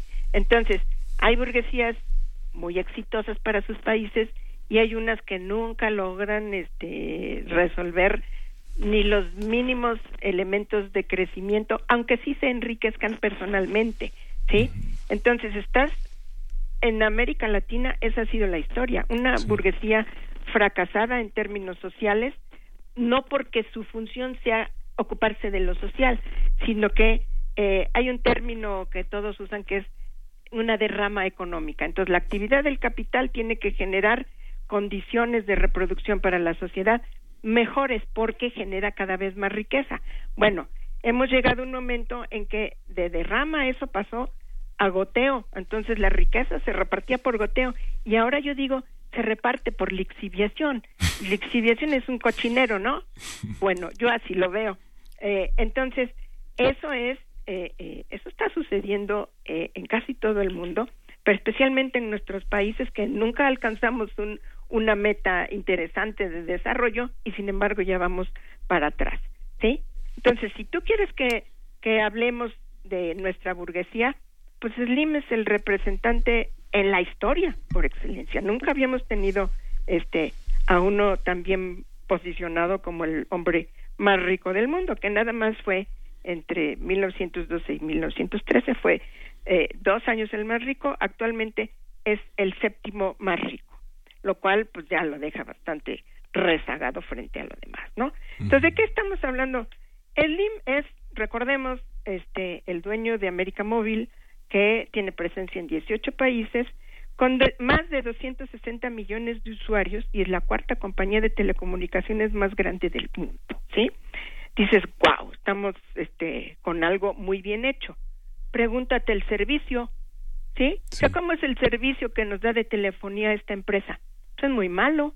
y además, con unos sistemas que tú dices, bueno, el, el crecimiento económico, la inversión es lo que te va a dar cada vez más riqueza. Pues aquí tenemos un servicio en el que si yo voy, por ejemplo, a comprar crédito para 15 días y no me lo acabo, ya no me dejan usar lo que no me acabé. Entonces me obligan a comprar nuevamente crédito. ¿Sí? Es como si voy a comprar bolillos y me dicen, si no se los acaba en 20 minutos, los bolillos que le queden yo se los incauto y entonces me tiene que comprar más bolillos para que podamos este, darle los anteriores. O sea, es un sistema en el cual al final del año se han quedado con, aunque sea un peso de tu, de tu dinero. Entonces, si cada usuario le deja a Slim en esos términos un peso al año, pues él junta 210 millones de pesos, 260 porque tiene 260 millones de usuarios. Es un ejemplo de enriquecimiento eh, eh, sin, sin ética, sin, sin límite, ¿no? Entonces, ese es, ese es un, un aspecto. Otro aspecto es eh, ver que eh, altera la presencia de Slim y, otros acaudalados empresarios que tenemos van a alterar la forma en que se transmite el conocimiento. La ciencia finalmente está eh, llena de ideologías, sobre todo las ciencias sociales. Entonces, en México nos dicen, eh, el PIB per cápita es de 9.720 dólares en México. Ah, bueno, eso quiere decir que a cada mexicano nos toca 14.580 pesos mensuales. Pues no está tan mal para como lo vemos en la calle el asunto. Sin embargo, eh, la fortuna de Slim, que es de 67 mil millones de dólares, si eh, la, la dividimos por ese, ese monto, te da que él posee el ingreso de 6 millones 893 mil personas, ¿sí? Entonces eso ya bajó el ingreso general, ¿sí? Y si le suman lo de los otros este, empresarios eh, exitosísimos, pues sigue bajando el asunto. Entonces, si hablamos de un indicador como el PIB por habitante, pues es un indicador que al promediar todo esconde la desigualdad. Y la desigualdad en México es altísima. Tenemos un indicador que es el, el Gini y que nosotros tenemos un Gini de 1 al 100 de 47 es altísima la desigualdad. Solamente nos gana China que tiene eh, 60 de desigualdad y creciente cada vez más. Y eh, eh, solamente está por debajo del máximo desigual en el planeta que es Lesoto con 63 bueno pero si ponemos los sueldos a la mitad porque no es cierto que la mayoría de la gente gane 14.580 pesos entonces lo que le corresponde al IMSS son los salarios o los ingresos de eh, 14 millones de personas. Bueno, eso es interesante saberlo, porque la aspiración permanente de riqueza, pues para mi gusto, tiene que ser patológica para que cumpla tu función de acumulación. Eso es muy importante. Y entonces tenemos que la opinión del DIM sobre el aeropuerto no es una opinión de ingeniero, porque lo primero que tienen que hacer es decir, ingenierialmente estuvo bien planteado o mal planteado, que es lo que hemos oído de especialistas como el doctor Luis Zambrano, con el que yo estoy absolutamente de acuerdo que lo que hay que recuperar es la lógica del lago, si no siempre va a estar inundado lo que pongas ahí. Entonces eso nadie lo ha cuestionado, ¿sí? Y sobre eso le pones la cuestión de los de los contratos. Entonces, Slim tiene contratos por más de 90 mil millones de pesos vinculados al aeropuerto. Tiene garantizado el edificio sede, él lo va a construir, la pista 3, su yerno diseñó junto con otro arquitecto el proyecto. Entonces, resulta que a mayores acciones tienes más peso en la economía. Entonces, el mayor accionista que tenemos es Slim y es defendido por el secretario de Gobernación que salió a defender el proyecto este eh, amarrado con lo que estaba diciendo Slim.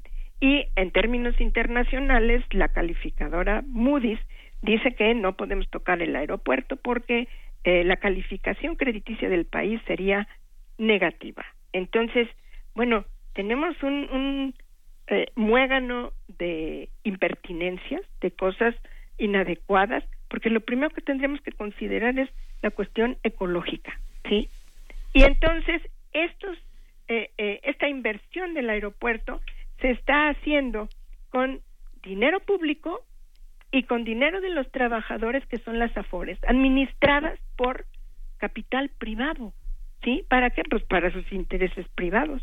Eso es muy interesante. Entonces, la figura clásica del empresario era alguien que tomaba riesgos, ¿sí? Podía ganar o perder, pero en estas condiciones solamente ganan, tienen el respaldo del Estado completamente, el capital que no les pertenece, que es de la sociedad y de los trabajadores, y ellos deciden cómo se hace, ¿sí? Pues eso es este apabullador, ¿no? ¿Cómo ven? Sí, claro.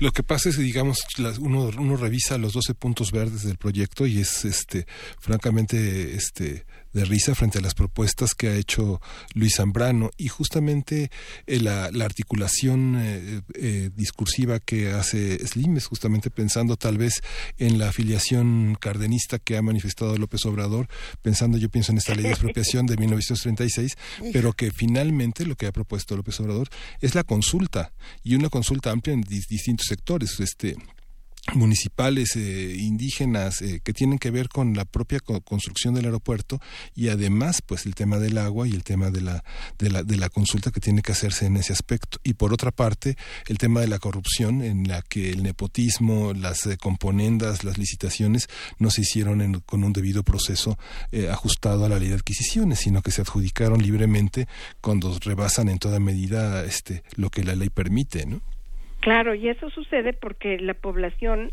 no tiene fuerza, ¿sí? Hay tanta gente demandando trabajo que los trabajadores ya no tienen fuerza ni sindical ni de ningún tipo. Entonces, mucho menos participativa en estos términos. No vale la pena este, pensar que existen, mucho menos consultarlos. Entonces, esto nos remite a que el empresario, por definición, tiene una ética diferente a la del trabajo. Su ética, como la de cualquiera, es defender sus intereses, ¿sí? Y sus intereses son, número uno, invertir lo máximo, cosa que ya no están haciendo porque no es su dinero, ¿sí? Dos, eh, mantener salarios bajos, flexibilidad laboral, subcontratación, porque eso les permite abatir costos y aumentar su ganancia. Entonces, eh, el tema es realmente eh, de llamar la atención en términos de, del cinismo. Por ejemplo, el que MIR diga que hay que eh, retribuir los seis años con una pensión que un presidente dedica al país, pues los trabajadores dedican 30, 40 y toda su vida y nunca nadie les retribuye nada. Fox dice que él no puede vivir sin su pensión porque no le alcanza, por ejemplo, ¿no? Entonces, eh, es muy interesante que son tan transparentes en su cinismo y no pasa nada. Y entonces las dos cositas que dice López Obrador son un escándalo de, de exceso, ¿no? Eh, justo esta, esta, esta discusión eh, del aeropuerto, está por ahí eh, otras voces que salen y dicen cada patraña que nos, nos hace que se nos enchine el cabello Yolanda, pero ¿cuáles serían quizá las discusiones principales que tendríamos que atender justamente que están llegando de los empresarios y que van a tener repercusiones fundamentales en nuestro país? El aeropuerto, el Telecán, ¿qué otras discusiones tenemos que tenemos que atender? Bueno, la pobreza. La pobreza, sí. O sea, es la vida o la muerte, ¿sí? Y la naturaleza, porque resulta que parece que la naturaleza es así como algo que tengo guardado en la alacena y que no tiene impacto. Pues de eso depende el resto de la actividad y ahí de eso depende la vida. Entonces, para el capital la naturaleza es una mercancía más, la compro, la vendo, la destruyo, es mía, me pertenece, este, te dejo acceso, no te dejo acceso. Entonces, eh, empezar por el piso del sistema, de cualquier sistema, es hacer un recuento de qué tenemos en este país. Y este país tiene una riqueza enorme en términos de naturaleza, pero que para fines de inversión eh, eh, no sirve. Es decir, tenemos tantas montañas, tanto desierto, tanta diversidad. Somos eh, eh, entre el cuarto y el quinto país más diverso del planeta en términos biológicos. Si eso no es riqueza, pero para el capital eso no es riqueza, porque el capital tiende a actuar en términos de homogeneidad. Y entonces, si te enfrentas a un terreno donde tienes que aplicar siete tecnologías diferentes en lugar de una sola, pues te sale siete veces más caro. Aparte, la decisión que tomas es no invierto, ahí no me meto. Por eso los estados más ricos son los más pobres. Chiapas es el más rico y da vergüenza, Oaxaca, Guerrero, ¿sí? Entonces, si no entendemos eso, el, el, el país se entiende simplemente como una masa de capital y una masa de gente. ¿Cómo los vas a combinar?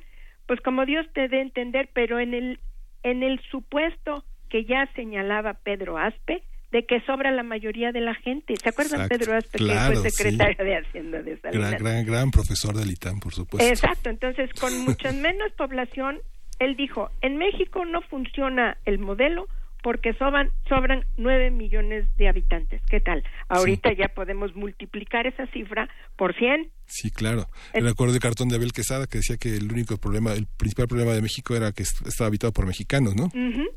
Oh. Entonces, bueno, pues este, si no sabemos en qué país vivimos y, nos comportamos como si fueran las planicies de Iowa, este, pues lo estamos reventando. Es lo primero que estamos haciendo. Nos estamos comiendo el piso en el que estamos parados, ¿sí? Y con esa lógica generamos al hombre más rico del mundo, eh, eh, cuando menos durante dos años y además lo bendecimos como el máximo éxito, el ejemplo a seguir, eh, etcétera, etcétera, etcétera. Bueno, eso hay que replantearlo. Entonces, el Telecán se negocia en los mismos términos. Ahora resulta que somos potencia exportadora, perdón, pero el exportar frutilla, ¿sí? Que en la Zagarpa viene como clasificado berries, o sea, ya ni en español, ¿sí? Entonces somos potencia exportadora cuando importamos lo que comemos, ¿sí? El maíz lo importamos. Todo lo que se come fundamental, arroz, trigo, que fue desmantelado por el Telecán. Ah, pues ahora ya nos volvimos potencia exportadora. Entonces, es igual que medir eh, el ingreso per cápita. Esconde una estructura que no solamente es eh, irresponsable, es mortal. Sí, el día que nos cierren la frontera, que no se le ha ocurrido a Trump, porque pues es tan tonto que no sabe realmente de qué se trata, que diga ya no les vendemos este lo que normalmente ustedes nos compran, que es carne, que es leche, que son granos, sí, no se los vamos a vender y a ver cómo le hacen. Y no hay cómo le hacemos, ¿eh? No hay. Bueno, es de eso se trata ya nos, nos has dejado con un panorama que no nos vamos a poner a llorar, nos vamos a ocupar justamente y buscaremos distintas propuestas. Claro, un empresariado con ética y con conciencia social, que es, digamos, lo, que exige un país moderno. ¿No? Desde Pues sí. 1947, ¿se acuerda, doctora del GATT? Que después se hizo el nuevo GATT en 1970 nuevo GATT. de 1994, digamos, bajo la óptica de este gran economista que se llamaba, que se llama Carlos Salinas de Gortari, que finalmente ha sido la, la, la, eh, la manera en la que el Estado ha desarrollado mecanismos muy precisos para que el empresariado pueda crecer. Digo, como han documentado, no sé, grandes colegas como los de la revista Forbes y los de la Claro. revista Expansión, que han mostrado este por lo menos 100 mexicanos que inciden, eh, de 100 empresas mexicanas, por ejemplo, que inciden en la gran vida económica y social del país, que justamente tendremos que mirar hacia, hacia adentro, hacia nosotros mismos, con una conciencia y con una ética, ¿no? Claro. Bueno, pero el chiste es que hay que revisar todo y por donde empecemos hay que corregirlo. Entonces, por ejemplo, hablamos de este sistema que actualmente nos aplica una violencia económica espeluznante, unos salarios de hambre, una tasa de interés impagable y resulta que la tasa de interés está fijada por bancos extranjeros, ni siquiera es para que se enriquezca Slim, ¿no? Entonces, el asunto es quién lo permite. Pues lo permite el esquema de democracia que tenemos, donde ganan los representantes del capital. Habría eh, que cambiar el modelo. exclusivamente. ¿Habría que cambiar el modelo democrático? Pues claro que sí, porque no ha dado buenos resultados. Ahora, el chiste es que eh, tenemos que incluir a todos y si vamos a permanecer en este sistema, hay que incluir a los capitalistas, a los trabajadores, a las amas de casa, a todo el mundo. Pero eso es una cuestión que empieza desde abajo. Es decir, es que hay democracia en las escuelas, es que en las mismas empresas la participación es dependiendo del número de acciones que tienes. Y así te vas hasta los organismos internacionales, el Banco Mundial, el Fondo Monetario, tu participación también es en función de lo que aportas. Entonces, siempre está amarrado todo por el capital. Vamos a seguir discutiendo entonces estos temas, el Telecán, la desigualdad, la agenda, por supuesto, la ley de biodiversidad, la ley forestal, las elecciones, el modelo democrático y cuántas preguntas no se van a quedar pendientes. Tendrás que volver, Yolanda Trápaga, pronto. Gracias. Te mandamos un gran abrazo, mil gracias. Un beso, bye. Controversial lo que nos dice nuestra querida Yolanda Trápaga, eh, economista responsable del Centro de Estudios China-México, posgrado de la Facultad de Economía de la UNAM. Muchos comentarios en redes sociales, iremos platicando todos, pero por lo pronto un poco de música. Sí, vamos a escuchar a Jacqueline Dupré, Fantasy Stuque, Opus 3, Movimiento Tercero.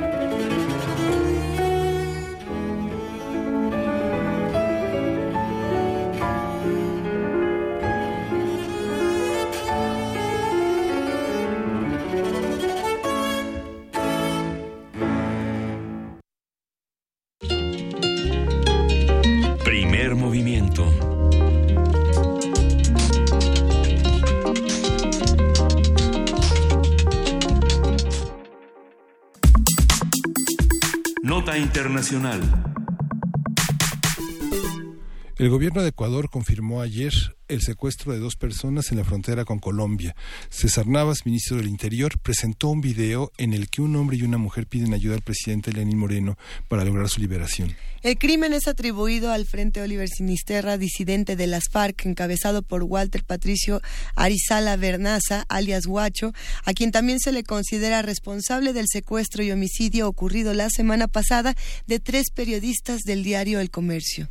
El gobierno de Ecuador aseguró que realizará todas las acciones para recuperar la calma en la zona fronteriza, pero advirtió que sin la colaboración real y decidida de las autoridades colombianas, estos delincuentes seguirán atentando contra la paz de las dos naciones hermanas. El presidente Lenín Moreno pidió ayer el apoyo de los gobiernos de España, Francia, China, Estados Unidos y Reino Unido para afrontar el deterioro de la seguridad en la frontera. Vamos a hacer un análisis sobre esta situación en la frontera de Ecuador-Colombia y lo que significa para las FARC y su posible participación política. Para ello está con nosotros Janet Valdivieso, ella es periodista ecuatoriana, ha realizado coberturas especiales en Pisco, en Perú, en la Franja de Gaza tras la guerra con Israel en 2014 y en la visita de Barack Obama a Cuba y en la muerte de Fidel Castro. Janet, gracias por estar con nosotros. Bienvenida. Hola compañeros, buenos días. Bien, eh, mucho gusto de estar en su programa. ¿Cómo, ¿Cómo enfocar este tema? Es de los aspectos de mayor dificultad en la cobertura periodística y una de las zonas de difícil acceso en, en, en las dos fronteras. ¿Cómo entender este conflicto? Bueno, primero hay que entender dónde está ubicado este conflicto, ¿no? Está muy lejos de las capitales de Bogotá a Tumaco, que es eh, la zona eh, sur de la frontera, y en Quito está un poco más cerca, está al norte, eh, hacia el Pacífico.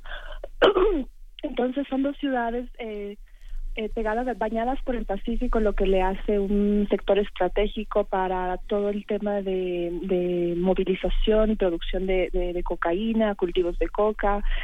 Son dos zonas eh, coincidencialmente eh, de mayoría de mayoría de población afrodescendiente. Las dos zonas han sido tradicionalmente, históricamente, eh, abandonadas por el Estado. Realmente allá la presencia del Estado, lastimosamente, eh, no se ha visto durante muchos años y ahora los pobladores de esas zonas, la presencia del Estado ahora es netamente militar. Entonces, ese es el, el, el problema desde algunos análisis que esas zonas requieren mucho más que la presencia militar y, y el tema de seguridad.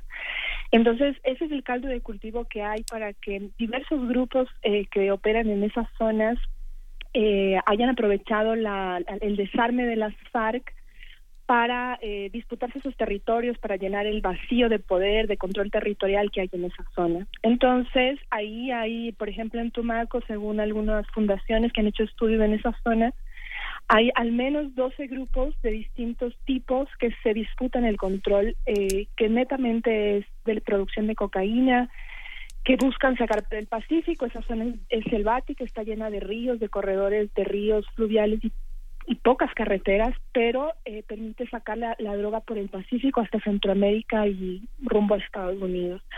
Entonces, la zona es de difícil acceso en el sentido de que todo lo que está ocurriendo pasa en la zona rural de Nariño y de Esmeraldas, que son las dos provincias que están ahí fronterizas. Y el problema se da porque también eh, ese control está disputándose adentro en estas provincias, pero la población civil obviamente está en medio de, de ese fuego cruzado, podríamos decir.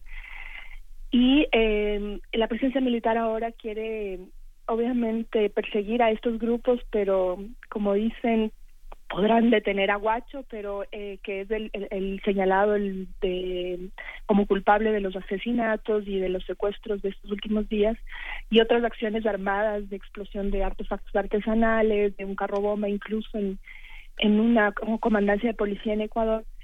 Pero detrás de él hay una estructura, hay otros grupos, entonces es un tema muy complejo que los dos gobiernos tienen que abordar y no solo desde lo militar. Es una zona en la que también eh, la, la, droga se distribuye a través de avionetas y que la petición de Lenin Moreno para la petición internacional se sostiene en esta ecuación que muchos analistas internacionales han hablado de cómo llega también la droga a Europa, ¿no? Eh, sí, básicamente acá hay varias zonas de, producción de, de, producción de cultivo de hoja de coca, producción y distribución.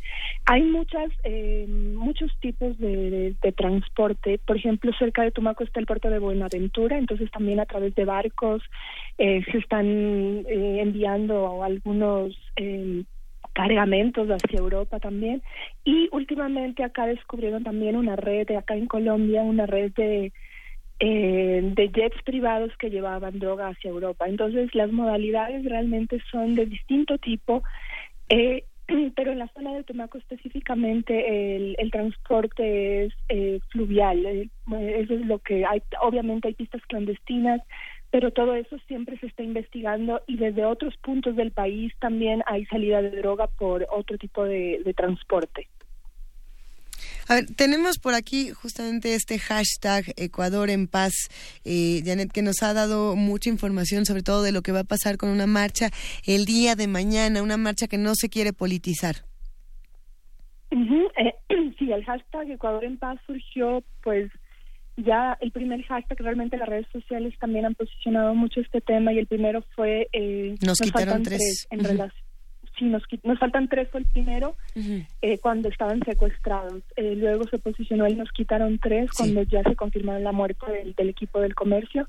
Y hoy, eh, para la marcha que se, está prevista mañana en Quito, por las calles del centro histórico, ahí, ahí han posicionado esta, esta marcha porque tradicionalmente Ecuador ha sido considerado un país de paz en medio de dos vecinos un poco incómodos, digámoslo así, porque Colombia y Perú han afrontado eh, situaciones de terrorismo, de guerra interna, y a diferencia de eso, Ecuador, perdón, ha sido, eh, Ecuador ha sido pues una, un, país que no ha tenido conflictos de este tipo, y eh, este tipo de secuestros, de asesinatos, de, de terrorismo, de acciones terroristas, no han ocurrido en Ecuador, no se recuerda de este tipo de cosas.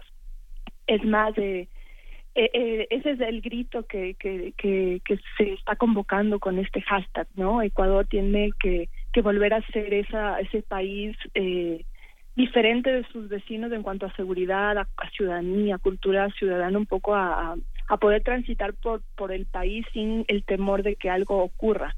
Y empezó por, los, por el tema de los periodistas, eh, antes de ellos habían eh, muerto cuatro militares en una acción de, de, en un atentado en la frontera.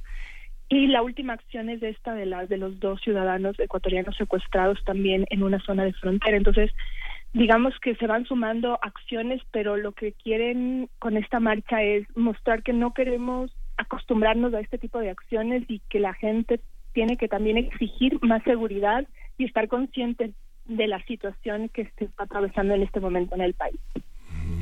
Los periodistas asesinados eh, realmente estaban en, en, la Esmeralda, no, estaban ni vinculados a nada que tenía que ver. Yo, este, ¿Fue algo premeditado? ¿Fue un poco casualidad que fueran periodistas del comercio los que fueron atacados? Pues, eh, realmente, lastimosamente, las, las, las, versiones han sido un poco contradictorias eh, de los gobiernos, pero eh, lo que se sabe por los compañeros periodistas, por el medio mismo, es que eh, ellos estaban en la zona, varios equipos del comercio se eh, turnan, digamos, en ir a la frontera para contar un poco qué está ocurriendo.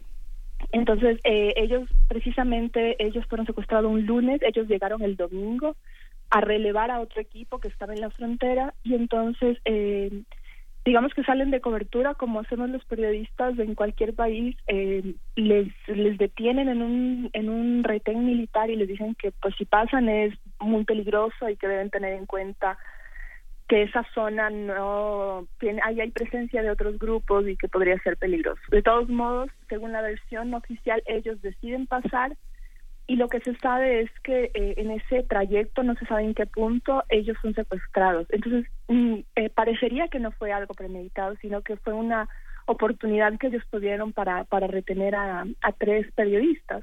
Eh, no es que ellos, como en otros países, fueron secuestrados por alguna publicación en especial o, o que habían había que silenciarlos por algo, sino que estuvieron, digamos, en ese momento eh, cumpliendo una tarea periodística y se encontraron con ese grupo allá en la frontera. Tendrás que entender, Janet, que aquí en México estamos más que acostumbrados a que a los periodistas que informan eh, justamente les, les, arrebatan su vida y les arrebatan sus derechos. Eh, por lo mismo, la noticia de estos tres periodistas para, para este país en particular, para México, da un giro muy interesante.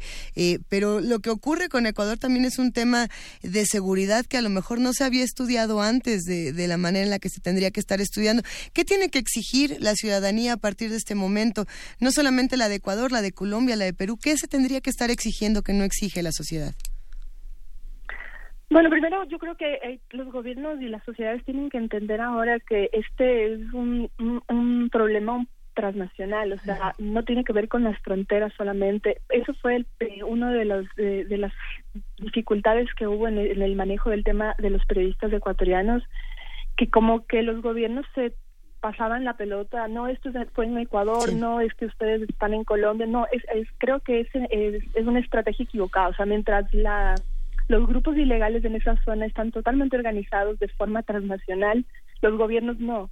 Entonces yo creo que también hay que, como el gobierno ecuatoriano ha venido pues eh, pidiendo corresponsabilidad del, del gobierno colombiano, creo que eso se tiene que traducir eh, no solo, como les decía al principio, en, una, en acciones militares, en presencia militar, en tanques, helicópteros y es que claro la gente también eh, está sorprendida de eso porque eso implica no solo seguridad sino también un poco de miedo toda esa presencia estatal de un día al otro.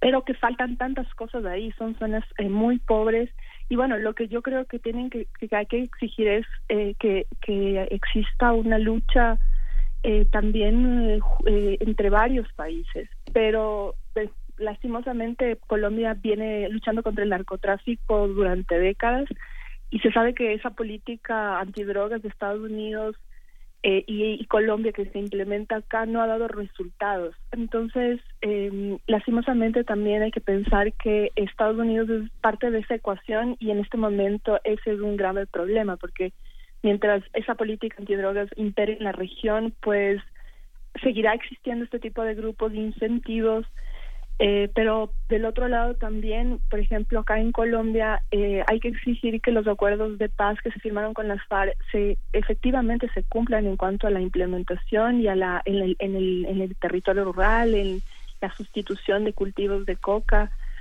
que obviamente acá es como están esperando que eso todavía ocurra. Y, y como no ocurre hay mucha gente que entonces decide eh, unirse a estas bandas que tienen otro otro tipo de, de necesidades, entonces reclutan gente porque no hay empleo y entonces es un círculo vicioso que tiene también que ver con las condiciones sociales y de oportunidades que hay en esas regiones.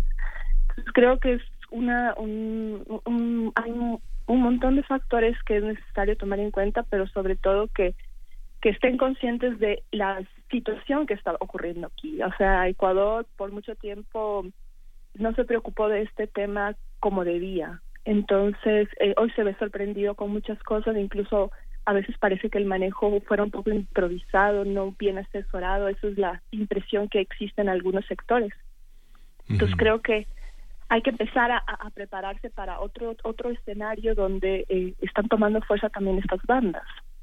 Sí, y es que es un paisaje, digamos, el río Mataje que llega del Pacífico y que llega hasta Colombia, siempre ha sido el escenario de las revistas de viajes, de revistas del corte como National Geographic, y, y de pronto se encuentran en el claro de la selva una gran plantación de coca y grupos eh, paramilitares ahí. Ahora está, está muy vigilado por el ejército. Este fue un detalle que verdaderamente se les, se les escurrió en la opinión pública internacional, ¿no?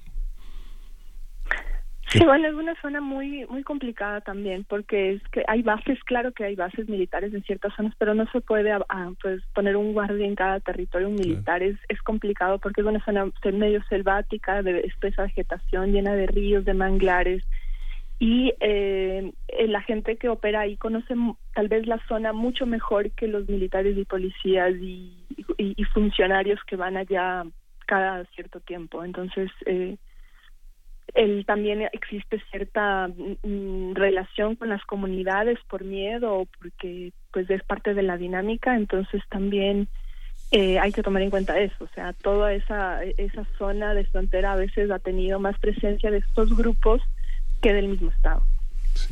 Pues uh, nos quedamos hasta aquí en esta conversación el día de hoy, Janet Valdivieso, periodista ecuatoriana. Te agradecemos muchísimo. Cuéntanos un poco qué es lo que tendremos que estar estudiando para las próximas semanas. ¿En dónde tiene que estar nuestro ojo? Pues yo creo que primeramente, eh, eh, pues yo creo que la prioridad ahora es eh, dos cosas. La una es de recuperar los cuerpos de, de, los de los periodistas que lastimosamente aún no han pasado ya más de pues ya varios días para cumplirse una semana el día jueves desde que conocimos que fueron asesinados y, y todavía la Cruz Roja no ha podido entrar al territorio no hay eh, ese operativo está pendiente entonces creo que lo primero y la prioridad debería ser también eh, recuperar los cuerpos y permitirles a las familias tener un duelo decente en medio de toda esta tragedia. Y en segundo lugar, el tema de, de, los, de los dos secuestrados que ahora están en manos del Frente Oliver Sinesterra. Eh, creo que el manejo que hubo con el tema de los periodistas debe dejar lecciones para que pues, se preserve la vida de esas de esas dos personas que obviamente no tienen nada que ver en este conflicto porque no es que están secuestrando policías o militares están secuestrando gente que pasa por la zona que está ahí en un mal momento. Y pues obviamente todo el desenlace de este tema de este tema de la presencia militar por ejemplo en Ecuador ahora empiezan a haber ya desplazados internos de zonas de frontera que están eh, desplazándose en, buscando refugios están instalándose albergues.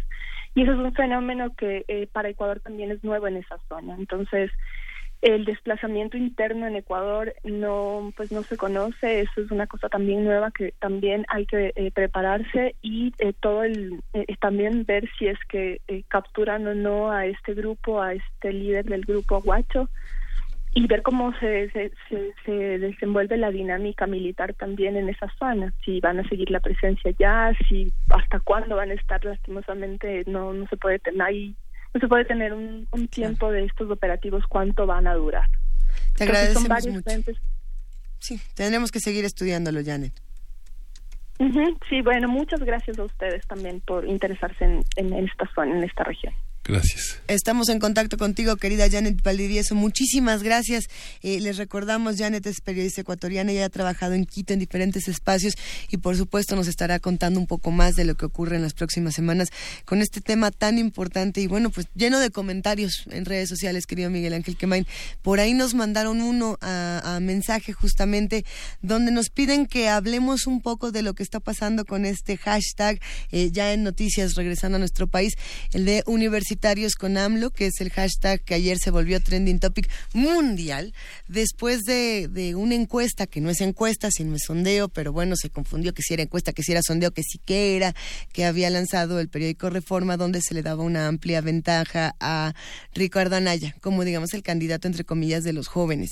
Eh, es así como los jóvenes, para los que nos han pedido que les contemos un poco de qué pasó con este hashtag, se han sumado a través de redes sociales con el hashtag universitarios con AMLO, nada más para expresar, bueno, aquí está mi credencial, yo soy estudiante y, bueno, pues voy a votar por Andrés Manuel López Obrador.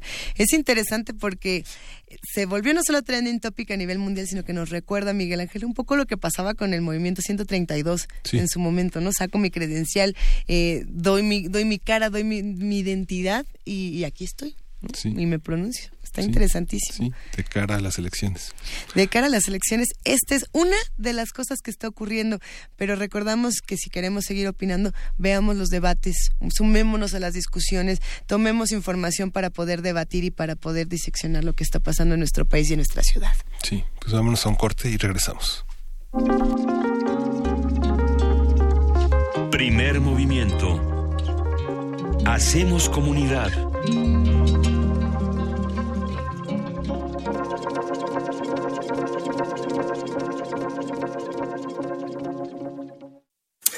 Somos tu acervo, tu memoria, tu identidad, tu patrimonio, tu cultura, tu cine. Somos la Filmoteca UNAM. Para cinéfilos y público en general, preservamos y difundimos los materiales fílmicos de la memoria histórica del país. Tenemos laboratorios, banco de imagen Centro de Documentación. Sala de exposiciones, tienda, librería y salas de cine. Visítanos en el Centro Cultural Universitario, el Cinematógrafo del Chopo y Casa del Lago. O accede desde tu computadora a nuestro cine en línea y museo virtual. Estamos en Facebook, Twitter e Instagram. Filmoteca UNAM. Reconocimiento UNESCO Memoria del Mundo 2017. Yo prometo en mis primeros meses de gobierno. Es momento que los políticos guarden silencio. Y hablen los ciudadanos. Estoy cansada de sentirme amenazada por el simple hecho de ser mujer. Con este taxi me gano la vida con dignidad, pero soy ingeniero en sistemas. Estoy cansada de ganar menos que un hombre. Quiero respeto. Quiero oportunidades. Lo que más quiero es igualdad. Con Nueva Alianza es de ciudadano a ciudadano. Yo sí quiero un México sin influyentismo, sin corrupción y sin impunidad. Donde se genere riqueza, haya trabajo y prosperidad para todos. Lo quiero yo. Lo queremos todos. Y es el proyecto de nación por el que un equipo de ciudadanos libres, empresarios, académicos, intelectuales y todo el equipo de Morena ya estamos trabajando. Juntos haremos historia. Morena, la esperanza de México. Juntos haremos historia. Yo soy Carla y no me dejaron ser candidata de mi partido porque pensaron que era mejor tener un candidato hombre. Soy Jimena, fui candidata a alcaldesa y no estoy conforme con el resultado de la elección. Yo soy Alfonso, presenté mi proyecto para la consulta de presupuesto participativo. Creo que cumplió con los requisitos y no fue considerado. En todos estos casos, el Tribunal Electoral de la Ciudad de México analiza, indica quién tiene la razón y protege sus derechos. Tribunal Electoral de la Ciudad de México. De principio a fin, justicia en tu elección. En alguna dimensión de este infinito número de universos, existe un tren que conecta a Londres con Beijing. Los combustibles fósiles han sido reemplazados con biocombustible y los autos podrán volar. Donde el ser humano ha prolongado indefinidamente su esperanza de vida. Y su conciencia podría trascender su muerte. Ese universo podría ser nuestro universo. Resistor. Esto es una señal. Miércoles. 22 horas. Por el 96.1 de FM. Radio UNAM.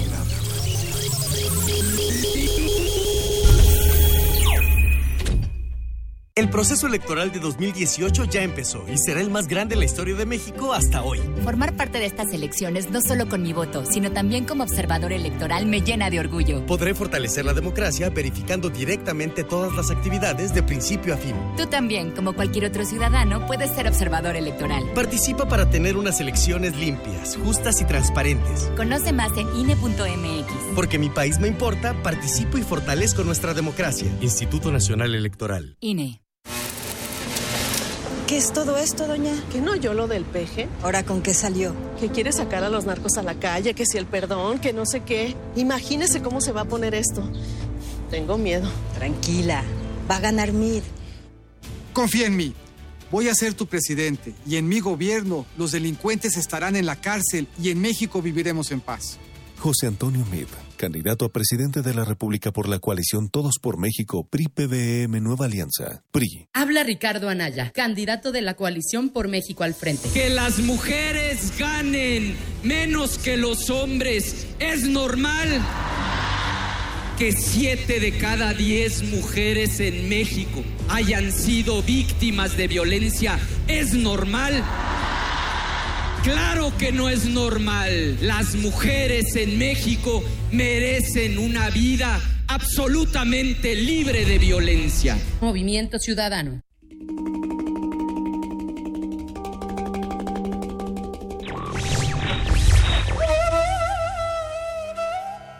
La historia de la libertad es la lucha por limitar el poder del gobierno. Woodrow Wilson.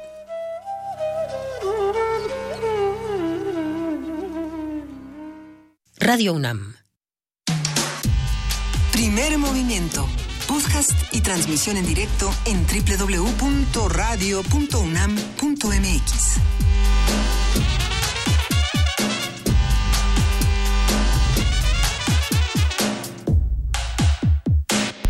Son las nueve de la mañana con seis minutos y estamos justamente fuera del aire discutiendo algunos tweets y algunos comentarios, tanto de políticos y periodistas que han aparecido en redes sociales, eh, con este tema que hablábamos antes de irnos a la pausa, del, del sondeo, que no es una encuesta, que apareció en el periódico Reforma el día de ayer, y justamente eh, relacionándolo con lo que apareció el día de hoy, con esta otra encuesta, donde Andrés Manuel López Obrador tiene un 40. a ver, déjenme buscar el porcentaje, para, no decir eh, el dato al revés, es, un porcentaje grande ya de ventaja, ya bastante consolidado, que también se tiene que discutir y también tenemos que recordar que estas encuestas son solo encuestas y que tampoco debemos confiar en todo lo que nos dicen.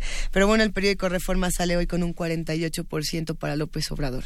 Entonces, bueno, eh, eh, sí se ha, se ha, hecho una verdadera trifulca en redes sociales entre periodistas, entre políticos, gritos, sombrerazo, y no perdamos de vista lo más importante que tiene que ser tanto las propuestas como los perfiles de los candidatos que tenemos enfrente, Miguel Ángel. Sí, justamente es, es, importante la estructura de debate. ¿no?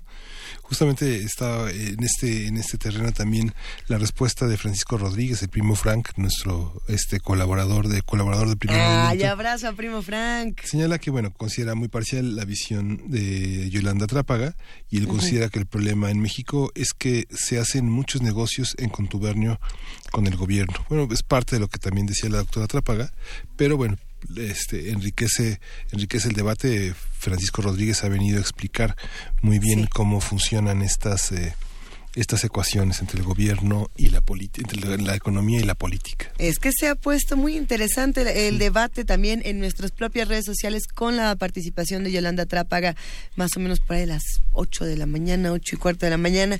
Si quieren volverla a escuchar, recuerden que tenemos podcast y es www.radio.unam.mx y que también tenemos eh, digamos, nuestra carita bien pintada en TV UNAM en www.tv.unam.mx para los que quieran eh, consultar de nuevo esta conversación que estuvo, estuvo buena, estuvo ruda, sin duda. Sí, y justamente Luisa, hemos estado en los últimos tiempos aquí en Primer Movimiento viendo cómo muchos de los de los encuentros, de los debates, se organizan en torno al debate, ¿no? Este, el debate del debate. El debate que ha pasado en el Colegio de México en torno a la, a la llamada crisis de las humanidades, de las ciencias sociales, que tuvimos eh, aquí la, la, la, presencia del Colegio de México y ahora la presencia también de Yolanda Trápaga, de Eugenia Ayer, que justamente 1968-1918 se organiza en torno al debate, más que alrededor de ponencias magistrales que todo el mundo escuche y toma apuntes, aquí son debates. Bueno, para los que gustan de debatir, hoy tenemos libros de regalo. Eh, que, a ver, a ver cómo, cómo se regalarán estos dos libros, Miguel Ángel. ¿Cómo les hacemos? Va a ser por teléfono. 55 36 43 39. Ahora vamos a ver cuántos libros son. ¿Es uno para cada quien o es paquete? Son dos diferentes. El primero que llame se va a llevar este libro de Manuel Castells y es el coordinador. Otra economía es posible, cultura y economía en tiempos de crisis. Para seguir el, eh, tema. Manuel Castells es titular de la cátedra Wallis Annenberg de Tecnología de la Comunicación en la Universidad del Sur de California, uno de los grandes contribuidores que, que ha contribuido al debate de las ideas. Y El Príncipe Constante, también de Pedro Calderón de la Barca, en una edición de Alfredo Rodríguez López Vázquez, editado por Cátedra, esta editorial que hace de las lecturas clásicas una indagación académica profunda, llena de pies de páginas, de introducciones importantes y bueno, vale la pena, vale la pena someterse a este aprendizaje. Vale la pena, vale el gusto, merece el placer entrar a estas lecturas. 55, 36, 43, 39. Creo que ya hasta se fueron los libros mientras mencionábamos eh, de qué dan, pero en un momento les contamos, porque si quieren seguir con libros y con palabras, ha llegado el momento de poesía necesaria. Movimiento.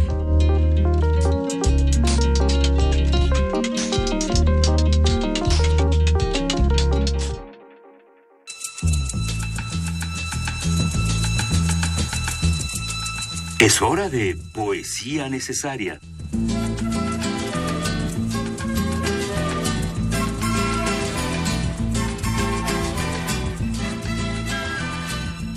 Poesía necesaria, querido Miguel Ángel Quemain. Sí, vamos a, tener Memorial de Tlatelolco de Rosario Castellanos y lo vamos a acompañar con una petición de El Zarco, Children of the Revolution de T-Rex.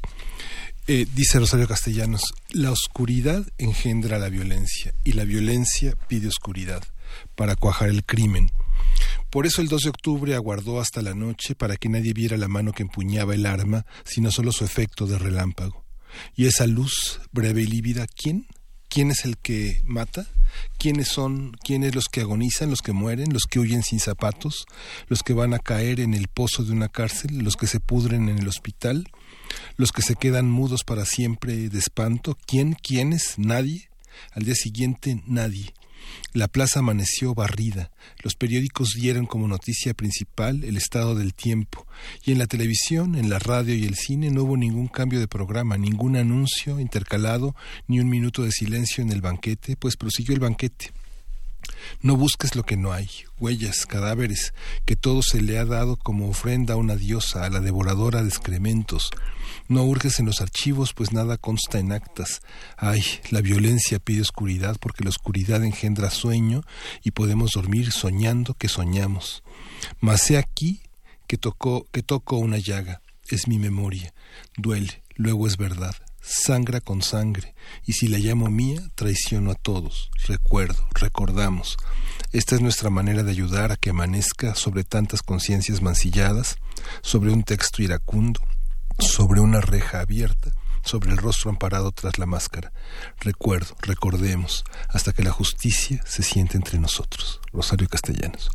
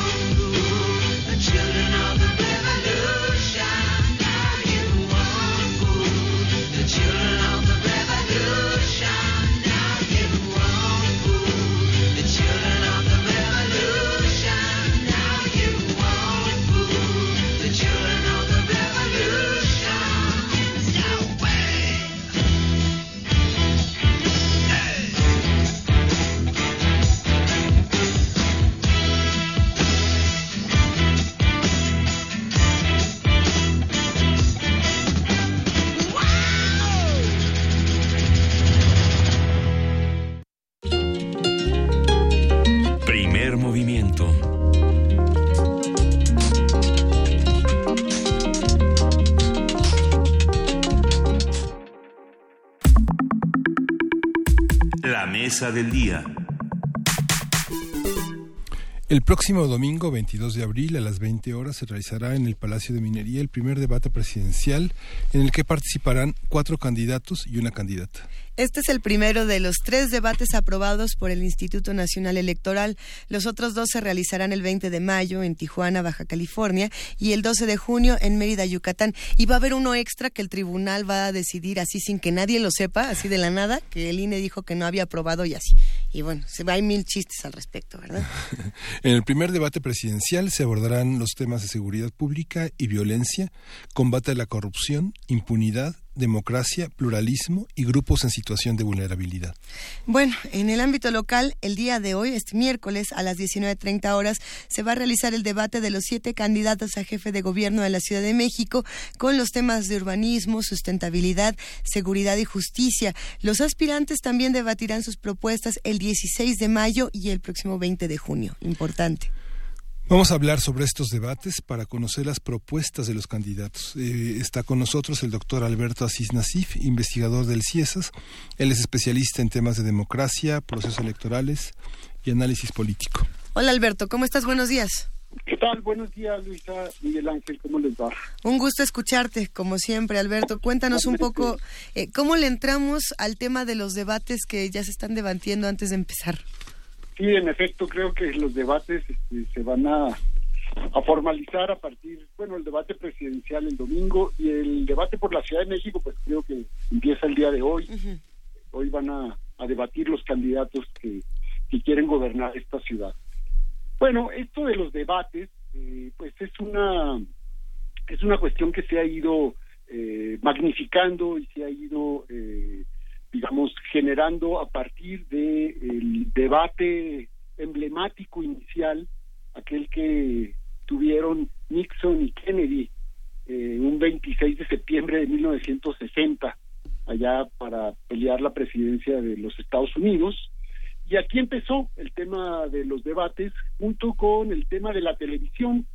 Por primera vez la televisión entró en las campañas políticas de forma importante y bueno, pues en, en aquel momento eh, se genera una serie de, pues de, de mitologías sobre lo que son los debates, ¿no? Que quién había ganado el debate, que si Kennedy había retratado mejor, que Nixon estaba nervioso, tenso, que no se había rasurado, que sudaba, etcétera, etcétera, ¿no? El hecho es que eh, no se sabe bien a bien si Kennedy ganó la elección por el debate o si la ganó por otras cosas, ¿no? Que incluso le destacaban ahí que había habido eh, fraude electoral en algunas regiones de, Chicago, etcétera. Pero bueno, eh, en México la historia pues empieza años después, es decir, el primer debate presidencial lo tenemos en 1994, también aquel emblemático debate de Cedillo eh, Diego Fernández de Ceballos y Cuauhtémoc Cárdenas, que estaba viendo los datos y tuvo el rating más alto de todos los debates que ha habido eh, por la presidencia en, México, ¿no? lo medían en, un término bastante alto, decían, eh, no me acuerdo si era 3.5 o 35, como miran los eh, los niveles de audiencia que tienen estos estos debates. Y bueno, eh, también eh, vimos por primera vez eh, lo que era debatir, es decir, eh, en horario triple A en la televisión, un abogado, Diego Fernández Ceballos, muy hábil para, para el debate, pues hizo lo que quiso, digamos, con sus contrincantes que estaban en un plan muchísimo más tradicional, más convencional y no estaban un poco en esta en esta trama, digamos, de lo que los abogados eh, llaman, ¿no? Esto del el, debatir, el debatir las, las leyes, ¿no? Y así hemos seguido, después ya se volvieron parte del proceso electoral, eh, en 2000, ya 2006, 2012, eh, etcétera, ya es, ya estamos acostumbrados, ¿no? Pero hay muchos elementos que, que están alrededor de los de los debates, es decir, eh, si son definitorios, si ayudan eh, un poco, si son indiferentes, para, sobre todo para los resultados electorales. Eh, cómo son los formatos, cómo es el contexto, qué expectativas hay, qué se recuerda del debate, qué es más importante, el debate o el postdebate, es decir, cómo se va procesando después en los medios, en las mesas de análisis y ahora, por supuesto, pues en, la, en las redes sociales, es una de las grandes eh, novedades, digamos, que circundan la vida político-electoral en, en el país, ¿no? Alberto, esta, esta cuestión del, del, del, debate, digamos que eh, lo que hemos visto en los últimos seis años de gobierno ha sido una reforma del Estado a través de las llamadas reformas en los 12 puntos principales. ¿Tú crees que el, el, el, armar temas que necesariamente tienen una transversalidad que puede pasar por otros eh, por otras herramientas de análisis no no no lleva a una a una visión un poco caótica de los temas porque la democracia tiene que ver con seguridad, grupos en situación de vulnerabilidad tiene que ver con gobierno y con justicia, eh, con corrupción, con impunidad. ¿Cómo elegir los temas? ¿Te, ¿Te, parece que ha sido correcta la manera en la, en la que se eligen los temas?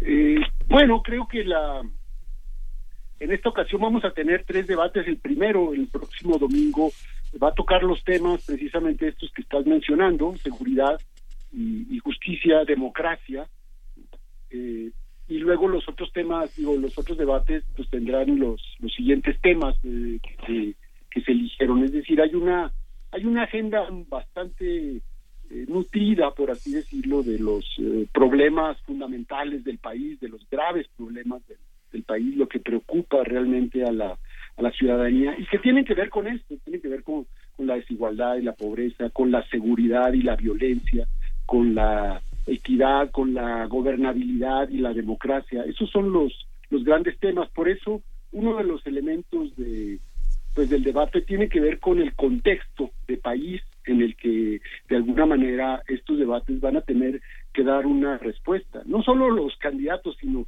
la expectativa que se ha creado sobre, sobre el debate. Me parece que, así como cada elección tiene una serie de puntos que son específicos, singulares, los cómo de la elección, cómo se está construyendo, cuáles son las tramas, cuáles son las narrativas, eh, cuáles son los puntos de, polémica. Eh, uno ve los periódicos el día de hoy y las redes sociales y se da cuenta de, de cómo está la, digamos, la, la trama de la, de la discusión. O sea, cómo hay clarísimamente ahora la, esto que mencionaban ustedes, esta encuesta del Reforma, ¿no? En donde pone a, a López Obrador eh, en una ventaja bastante importante. Este ya es un, puntero muy muy definido. 48%. 48% contra 26 de Anaya y 18 de mí, 5 de Margarita y 3 del Bronco.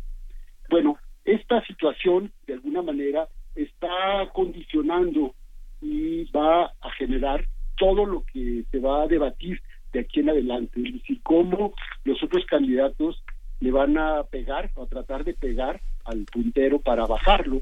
Si uno ve otros periódicos, pues todo es la crítica en contra del puntero, ¿no? Que si es una avioneta privada, que si dijo tal cosa sobre el aeropuerto, que si dijo tal otra sobre Carlos Slim, que si eh, va a perdonar a los eh, delincuentes, es decir, cualquier propuesta del puntero pues se vuelve el eje de la agenda. Y me imagino que el domingo va a ser una situación similar, es decir, vamos a ver a cuatro contra uno en una perspectiva de ver cómo le sacan los puntos más contradictorios, cómo lo exhiben, cómo lo muestran como una como una eh, candidatura que eh, tiene muchos problemas y muchos defectos. Este va a ser un poco el, el problema, digamos, que se le va a presentar al puntero el domingo. Y, justo antes de entrar un poco más a este tema de lo que va a ocurrir el domingo, pensando en los debates alrededor del debate, tanto en redes sociales como en medios de comunicación, etcétera, Alberto, me gustaría también eh, hablar un poco de lo que va a pasar el día de hoy, pensando en la importancia que tiene el debate para la Ciudad de México eh, después de lo ocurrido con el, con el sismo, con todos los temas de reconstrucción de la ciudad, con todos los problemas que, que implica, eh, digamos, esta elección en particular. Bueno, en efecto creo que eh, ya hemos visto, a diferencia del debate presidencial, ya hemos visto encuentros de debate, digamos, en medios, en mesas que se han eh, visto en la, en la televisión o en la radio, en donde están los tres principales candidatos a la Ciudad de México. Y lo que vi yo en esta dinámica inicial, pues fue eh, una, una situación muy muy característica, digamos, también ahí hay una puntera, es decir, Claudia Sheinbaum es la puntera, digamos, en las encuestas en la, en la Ciudad de México. Entonces, tanto Alejandra Barrales como Miquel Arreola lo que querían pues era atacar a, a la puntera, a Claudia Sheinbaum. Y entonces, con diferentes estrategias, Miquel Arriola trataba como de, bueno, él le pegaba a los dos, a las dos mujeres que iban, porque él va en el tercer lugar, era un poco la, estrategia del que va eh, más, más rezagado, es decir, que tiene, que tiene poco que perder, digamos, y entonces la estrategia del que tiene poco que perder se lanza de forma muy, muy fuerte, eh, toma muchos riesgos, y entonces él se lanzó contra las dos, las trató de exhibir por diferentes temas, y luego de hacer muchas propuestas, así como el niño aplicado que está presentando el examen diciendo sobre seguridad voy a hacer tal cosa, sobre este, corrupción voy a hacer tal otra, pero así apuradísimo, eh, tratando de ver cuáles eran sus, sus propuestas. La de Alejandra Barrales iba claramente, eh, ella no se fijó en el tercer lugar en Arreola, sino que se fue contra la puntera, contra Chainbaum, y tratando de usar el caso del Repsamen, hablando esto del el temblor, ¿no? Y entonces ahí eh, Claudia Sheinbaum la respuesta fue, ella estuvo muchísimo más eh, mesurada, no se enganchó, digamos, contestó sí, pero no de forma muy agresiva, eh, y trató de desmontarles un poco a cada uno cuáles eran los los elementos y los argumentos con que la con que la impugnaban, ¿no? Pero sí me llamó la atención que que finalmente los dos estaban muy muy agresivos contra contra la puntera y ella lo que hizo fue hacer una estrategia eh, diferente. Me parece que así va a ser un poco lo que se pueda observar el día de hoy en este primer debate por ya formalmente digamos no por el gobierno de la Ciudad de México ¿Hacia dónde debe, debe de orientarse eh, el, debate, Alberto? Eh, la UNAM organizó, en el marco de los desafíos de la nación, un análisis de las plataformas con académicos y con políticos.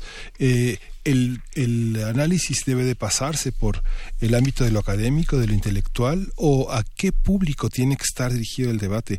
¿A, los, a, la, a la gran cantidad de votantes que desconocemos en realidad cómo va a funcionar? ¿O para, para quién es el debate en medios masivos. Hay un debate que, tiene que ser en medios masivos, otro debate en medios más eh, reducidos. Eh, ¿Cuáles son los públicos que, que, que, debe tener el debate?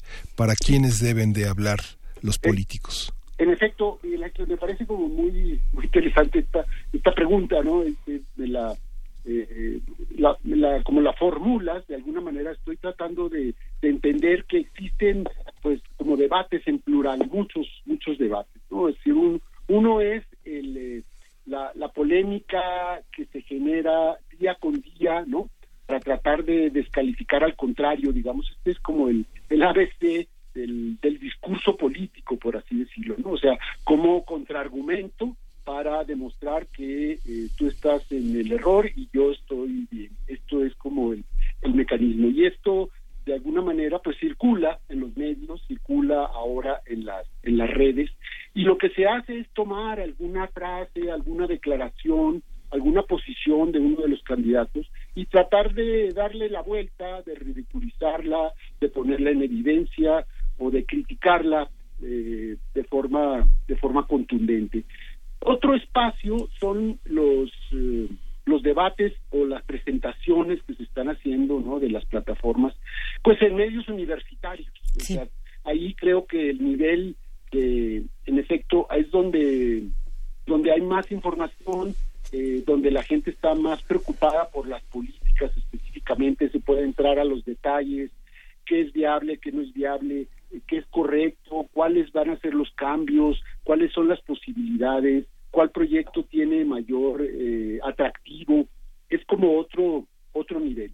Pero eh, los debates que vamos a ver en, organizados por el INE, los debates oficiales, por así llamarlos, bueno, pues lo que lo que vamos a ver es eh, como para el gran público, es decir, van a ser tres momentos en donde no vamos a tener pues como los mecanismos estos de o, de censura o de restricción para ver eh, de tú a tú, cara a cara, cómo se comportan los candidatos.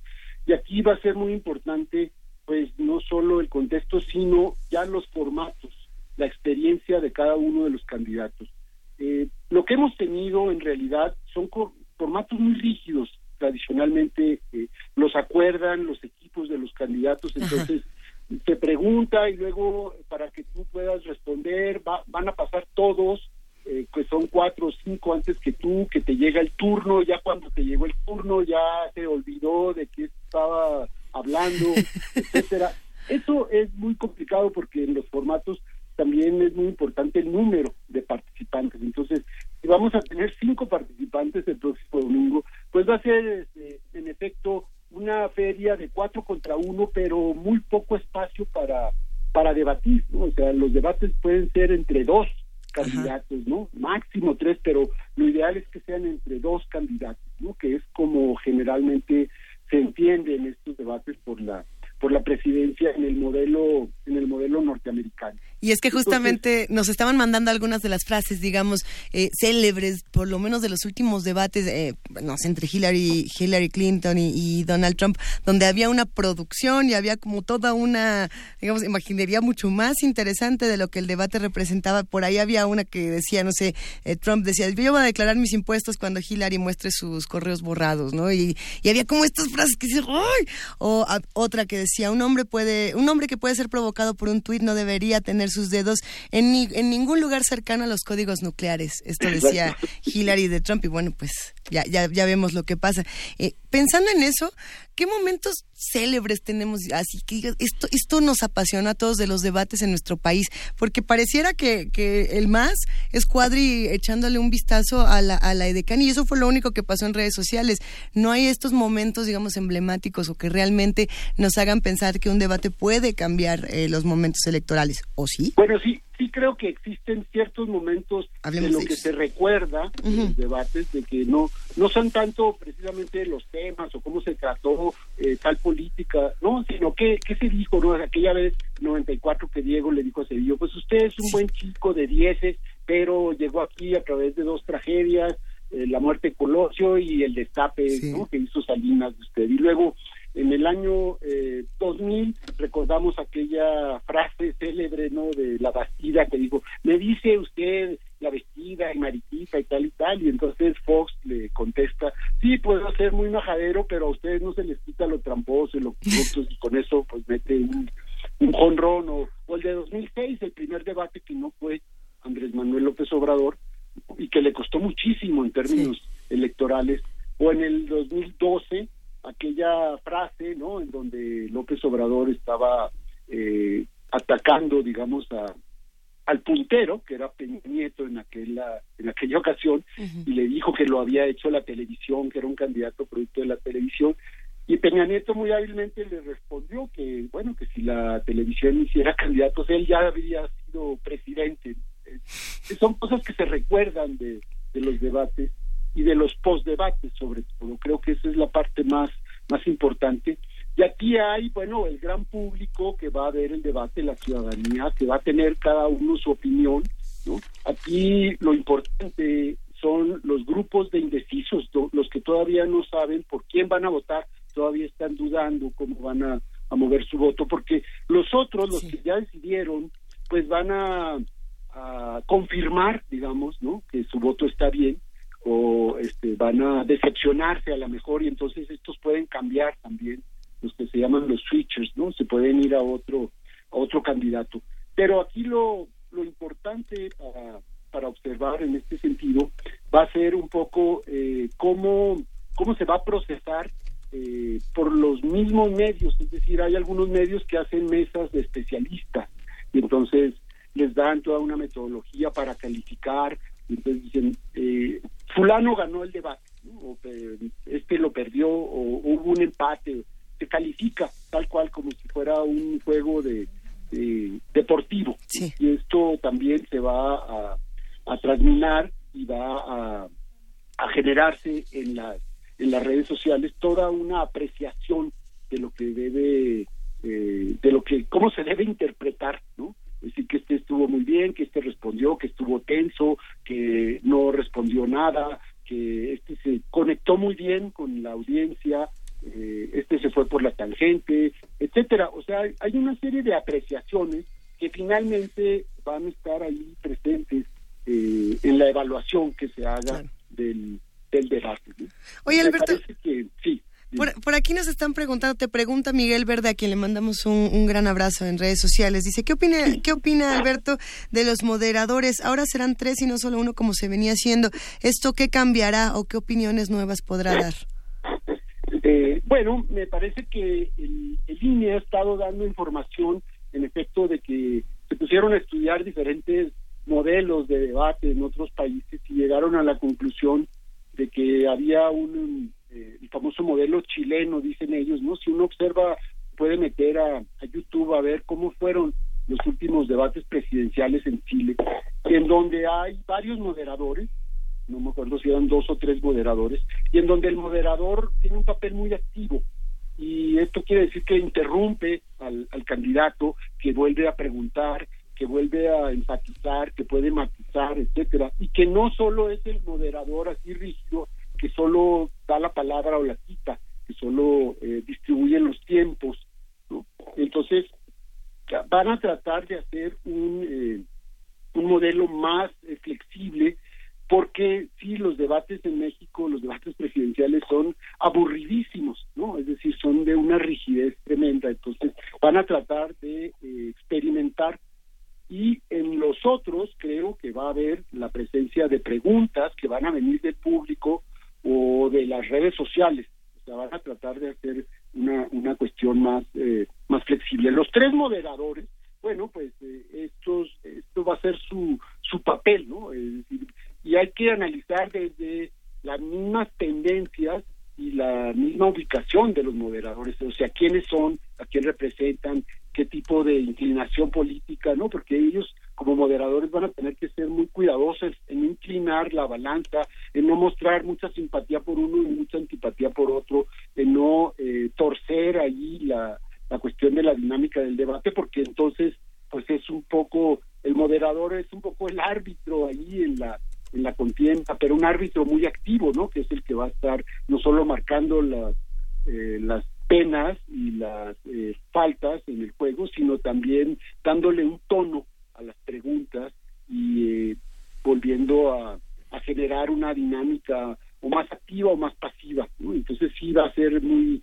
muy importante, ¿no? Y esperemos que eh, que estos moderadores pues no hagan no se comporten, digamos, conforme a sus eh, convicciones políticas, porque eso sería como muy, eh, muy, eh, digamos, para torcer un poco o para desviar la atención del, debate, ¿no? Privilegiar a uno, ¿no?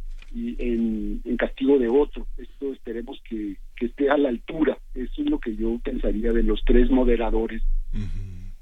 Alberto, esta, estos dos debates eh, que están hoy, en el centro de la atención, el de la Ciudad de México para gobernador de la Ciudad de México y para presidencial, tienen candidatos muy distintos en el caso de la coalición de Anaya Barrales. Eh, ¿Qué se espera, digamos? Que cuáles, ¿Cuáles serían la difer la diferencia, las diferencias entre los líderes de las coaliciones? ¿Qué, qué, qué tipo de evaluación podemos hacer frente a una coalición en la que su conformación no permite pensar en los programas de gobierno que las preceden, pensando en que los panistas, bueno, tienen dos sexenios atrás para que la ciudadanía pueda apreciar lo que hicieron y el caso del PRD tiene eh, varios años desde el 97 pensándose cómo se ha gobernado la ciudad. En este caso, la aparición de Morena da un giro, pero de alguna manera este disenso de un partido que se anquilosó y que provocó también la, la separación hacia Morena, eh, orienta otra, otra, otra perspectiva con líderes que eran perredistas, que han sido siempre de la izquierda y que ahora tenemos dos partidos como digamos de izquierda, ¿no? Pero ¿cuáles son los antecedentes que tenemos como ciudadanos para poder visualizar a, los, a, a, a las cabezas de estas coaliciones? ¿Qué tendremos que evaluar? ¿Qué, ten, ¿Qué tenemos que ver como ciudadanos? ¿Qué discurso tenemos que valorar? Bueno, mira, creo que esta, eh, esta pregunta hace referencia un poco a, a cómo se ha eh, conformado esta elección y en donde lo que falta a la vista es que tenemos alianzas, eh, alianzas que generaron estas coaliciones muy extrañas, es decir, en términos sobre todo de lo que podríamos decir las plataformas o los programas, las orientaciones de lo que sería el eje de la izquierda y la derecha. Es decir, se ha, eh, se ha roto, digamos, esta, esta perspectiva, ¿no? Es decir, ¿qué tiene que estar haciendo el PRD aliado con el PAN y qué tiene que estar haciendo Morena aliado con el PES? Y esto, de alguna manera, como que ha sido eh, muy problemático de asimilar para mucha gente, ¿no? Y es una, una cuestión que está ahí, eh, está ahí presente. Y en efecto, lo que lo que primero salta a la vista es que, bueno, son han sido acuerdos de los líderes. Las élites de los partidos han llegado a acuerdos para hacer estas estas coaliciones en términos prácticamente de un criterio pragmático. Es decir, eh, en primer lugar, pueden decir que sí se pusieron de acuerdo y que hay un programa allí de gobierno y que quieren llevar adelante, como ha dicho el Frente, ¿no? Que quieren hacer un gobierno de coalición y que quieren eh, cambiar el régimen, etcétera. Pero eso como que no alcanza a ser, eh, suficiente porque sabemos que hay temas fundamentales sobre los que nunca se van a poner de acuerdo o no se han puesto de acuerdo. Y entonces aquí eh, la, la, la pregunta es, en efecto, después de lo electoral que sigue, cómo van a gobernar esto. Eh, los del frente dicen que sí, que va a ser una coalición legislativa y una coalición de gobierno que va a llegar hasta allá, ¿no? En eh, Morena y el PES no está del todo claro. Ellos simplemente los de Morena dicen que, eh, pues que ellos no comprometieron, digamos, ninguna de sus propuestas firmes para hacer esta alianza, que no está comprometida, digamos, la las propuestas, la ideología, el programa de, Morena. ¿no? Sin embargo, ha tenido muchísimas críticas hacia adentro del mismo Morena, los grupos de, mujeres, eh, de feministas que luchan por derechos de las mujeres, se han visto eh, en una situación muy crítica respecto a esta alianza con un partido que está ubicado muy, muy a la derecha. Y bueno, en el la cuestión del PAN-PRD se ve muchísimo más pragmatismo, es decir, eh, allí hubo una alianza de conveniencia y de eh, una alianza buscando los votos, una alianza pragmática. Creo que también Morena, Morena lo que está tratando de, de, conseguir es una coalición en donde le asegure eh, una cantidad, un porcentaje de, votos. creo que en los dos, en los dos casos de estas coaliciones extrañas, eso es lo que lo que ha privado y de alguna manera eh, hay gente que lo, lo entiende como si se necesitan ganar votos ni modo, hay que hacer eso esos arreglos o hay hay otras personas que dicen no, es decir, eh, son cruzaron fronteras que no se deberían de haber cruzado, o sea, es, es como muy muy problemático esta esta alianza, ¿no? Y entonces, bueno, pues esto creo que también se va a expresar un poco en la en la votación, pero sobre todo vamos a ver sus consecuencias después, es decir, qué pasa ya cuando se trate de un proyecto legislativo o de una política pública del, del ejecutivo, ¿no? Ahí es donde vamos a ver cómo se van a acomodar eh, estas coaliciones. Sí, porque ya no se tratará de un debate legislativo, sino de gobierno, pensando en, no sé, frente a, partidos tan opuestos, cómo enfrentan el problema de la diversidad sexual, el problema de la salud, el, problema del tema de la igualdad de género, de, de la igualdad salarial, el tema con la, relación de soberanía y Estados Unidos. Son como muchos problemas en los que tienen, si uno compara las plataformas de cada partido y las plataformas electorales que, que, ha colocado el INE para eh, que tengan una, una justificación su existencia, uno ve verdaderos este, zanjas, ¿no? Sí, y creo que esto también tiene que ver con una, una cuestión que ha desprestigiado mucho a la democracia en términos generales a nivel eh, internacional, que es eh, la propuesta de campaña es una, lo que se discute en los debates tiene que ver con eso, y luego ya eh, cuando ganan, no llegan al gobierno, se gobierna con otra agenda. Esto se ha dado mucho sobre todo con los ajustes macroeconómicos, ¿no? En donde se proponen planes muy heterodoxos y al final llega eh, la receta ortodoxa, ¿no? De los organismos internacionales, que es la que realmente se implementa. Esto sucedió y ha desprestigiado muchísimo, digamos, a los políticos, a los partidos, ¿no? Y a la misma democracia.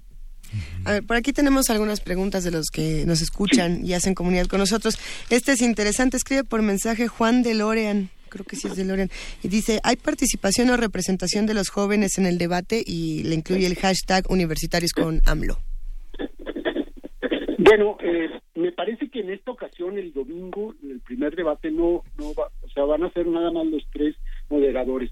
Pero tengo entendido, lo que ha anunciado el INE, es que en los siguientes eh, debates, en los otros dos, sí va a haber participación de, la gente y va a haber participación eh, no solo de público, sino también a través de las redes sociales. Y yo creo que aquí podrán incluirse estos grupos de, de jóvenes, ¿no? En donde podrían eh, plantearse estos elementos. Hay una cosa también interesante, que los grupos organizados de la sociedad civil de muy diferentes tipos de, de perfiles y de ideologías han estado planteando preguntas a los candidatos, no, no para que las respondan en el debate necesariamente del, del próximo domingo, pero sí que vean que estos son los temas que le interesan a la gente, por los que está preocupada la ciudadanía y que de alguna manera ayudarían, digamos, a tener más información para la hora de votar, es decir, el voto informado pues es el, el mejor voto, ¿no? Desafortunadamente sabemos que aquí se vota de muchas de muchas maneras, es decir, desde los que tienen eh, la necesidad o están en la oportunidad de vender su voto a cambio de alguna de alguna promesa o de alguna incorporación a algún programa social,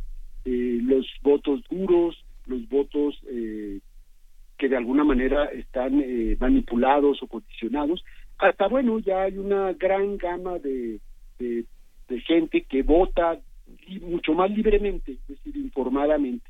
De todas maneras, siempre se piensa que esta decisión del voto está como rodeada de, de mucha racionalidad. Y no, en efecto, creo que el voto está es uno de los eh, dilemas y de las preguntas fundamentales, ¿no? De ciencias sociales y ciencia política. ¿Por qué vota la gente así o cómo vota la gente? Esto eh, y ahí se han encontrado, ¿no? En diferentes investigaciones, pues que tiene que ver con con asuntos que cruzan por los prejuicios sociales, que tienen que ver con cuestiones culturales, eh, con, con eh, cuestiones emotivas y afectivas, en donde también está, está presente. Es decir, si uno eh, platica con, con mucha gente diariamente, se da cuenta de cómo la apreciación de los candidatos pues no pasa por un análisis riguroso de sus propuestas y sus políticas, sino pues me cae bien, eh, no me cae bien, eh, por los prejuicios, eh, este fenómeno que se ha eh, visto mucho, la pejefobia, esta famosa, ¿no? Sea, que son en, en efecto pues prejuicios un poco clasistas, un poco racistas que tienen que ver con, con las candidaturas y que están muy presentes ¿no? y que van a influir en la gente como, como va a emitir su voto, ¿no? Entonces, eh, me parece muy interesante también la, la, hay una encuesta que sacó esta organización 321 sobre los millennials, sobre los jóvenes, cómo están viendo los jóvenes y cómo piensan votar estos jóvenes que ellos clasificaron los millennials entre 18 y 32 años. Y es curioso que no están con los candidatos más jóvenes, sino están con el candidato que- de más edad, con el más tradicional, por así decirlo. ¿no? O sea, hay una hay una orientación aquí de los del voto, del voto de los de los millennials. Pues Alberto, pues muchísimas gracias. Vamos, vamos a estar esta noche atentos a- al debate, ya mañana lo comentaremos y bueno, esperamos seguir contando con, eh, con tu sabiduría, con tu experiencia, con tu análisis eh, y pues muchas gracias. Vamos a esperar que nos a, a- a la A ver noche qué pasa a ver hoy. qué nos pasa y el domingo. Claro que sí, pues muchas gracias a Ah, sí. ustedes. Estuvimos con el doctor Alberto Asís Nasif, investigador del CIESAS. Esto apenas está empezando. Sí, apenas. Muchas gracias, Alberto. Gracias a ustedes, salud. Un poco de música para seguir platicando. No, A ver, quédense con nosotros. Quédense Sí, con nosotros un sí, segundito. quédense con nosotros porque bueno, ya vamos a hablar de las actividades en torno a la fiesta del libro y la rosa que empiezan este próximo 20 de abril. Y ya está en la línea, sí. Primer movimiento.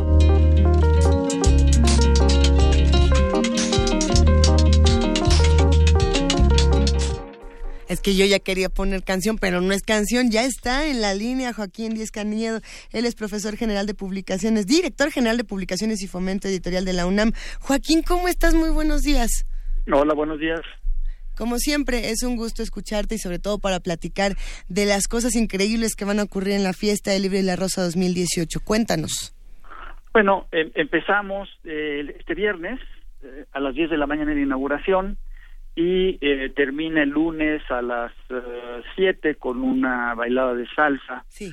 Todo esto tiene lugar principalmente en el Centro Cultural Universitario, en los espacios abiertos que quedan en medio de las instalaciones fijas, los recintos de los teatros, los cines, las salas de danza, la sala en Zahualcóyotl, el Museo de Arte Contemporáneo, se instalan carpas eh, para albergar foros en donde tiene lugar un programa que básicamente diseñó la Dirección de Literatura con presentaciones de varios eh, personajes muy destacados a los que quizá ahorita me pueda referir. Otros foros en donde las editoriales que eh, participan en la feria como expositores eh, presentan los libros, las novedades que han publicado recientemente y una gran carpa que alberga justamente los stands de los expositores. Tenemos 80 editoriales, como 400 editoriales, las más importantes están aquí con nosotros. Pues todo esto se cocina, digamos, en una, en una fiesta. Es gratuita la entrada, tiene el transporte que tiene el Centro Cultural, el Metrobús, Centro Cultural Universitario, el Metro CU y dentro de CU el Pumabús tiene horarios especiales y corridas especiales para llegar y es para toda la gente. Hay actividades para niños, además de los libros de las historias infantiles, muchos talleres y muchas conferencias muy interesantes. Como decías, no es la única sede. Tenemos la Casa del Lago, el Centro Cultural Universitario de Tlatelolco, el Museo Universitario del Chopo, el antiguo Colegio de San Ildefonso y la Escuela Nacional de Estudios Superiores y de Investigaciones en Morelia.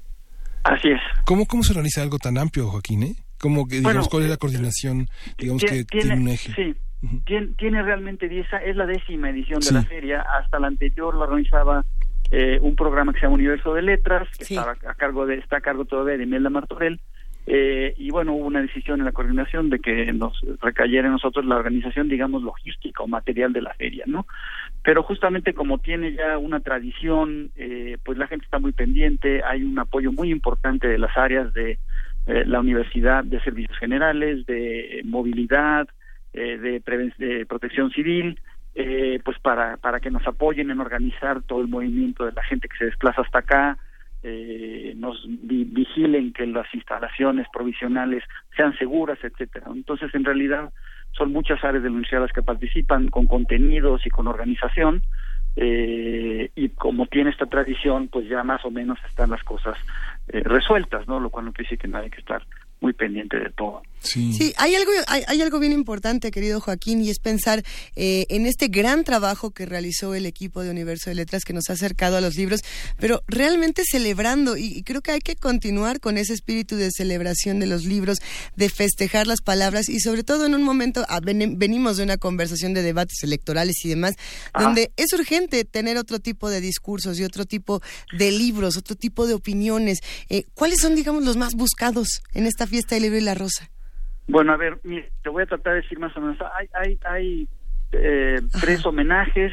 Eh, los foros tienen el nombre de cuatro autores mexicanos muy importantes que hubieran cumplido 100 años este año, que son Guadalupe Amor, Pita Amor, eh, en la que va a haber dos mesas, una de, Miguel Schwessler, que ha hecho estudios sobre ella, y se va a proyectar un, un video sobre su vida de Eduardo Sepúlveda Amor, eh, a José Luis Martínez, eh, va a estar Rodrigo Martínez, Orso Arreola y un servidor, hablando un poco de la trayectoria de este personaje tan importante, y a Juan José Arreola. Juan José Arreola está un poco en todos lados. Hay una plática de Sara Pot con Orso Arreola sobre la obra en general de Juan José. Eh, hay una obra de teatro de Alonso Arreola el domingo por la noche que se llama de bestias y prodigios es una pues una obra digamos inspirada en el bestiario de Juan José Arreola eh, y luego hay una serie de, cosas de ajedrez. Eh, creo que todos sabemos que Arreola, una de sus aficiones, por la que tenía un enorme, eh, digamos, respeto intelectual, era el ajedrez. Él lo instituyó como un juego en los exteriores de la Casa del Lago cuando él fue estuvo encabezando esa, ese recinto cultural recién entregado a la UNAM. Entonces va a haber, en Casa del Lago va a haber una, una charla sobre cómo se jugaba ajedrez en casa de Arreola en las tardes, están Eduardo Lizalde, Homero Arizgis, Enrique Rocha, En esa está Homero Arisis a las 2 de la tarde del domingo. Eh, va a haber unas simultáneas con una gran maestra internacional cubana que se llama Lisandra Ordaz a las 4 allí en Casa del Lago, una exposición de, digamos que se llama Memorabilia de, de, de Arreola que organizó Casa del Lago también. Y aquí en, en Centro Cultural vamos a tener un torneo, una Copa Juan José Arreola, de 72 tableros con 100 mil pesos en premios, eh, que es como se suele interesar a los jugadores de ajedrez en esto.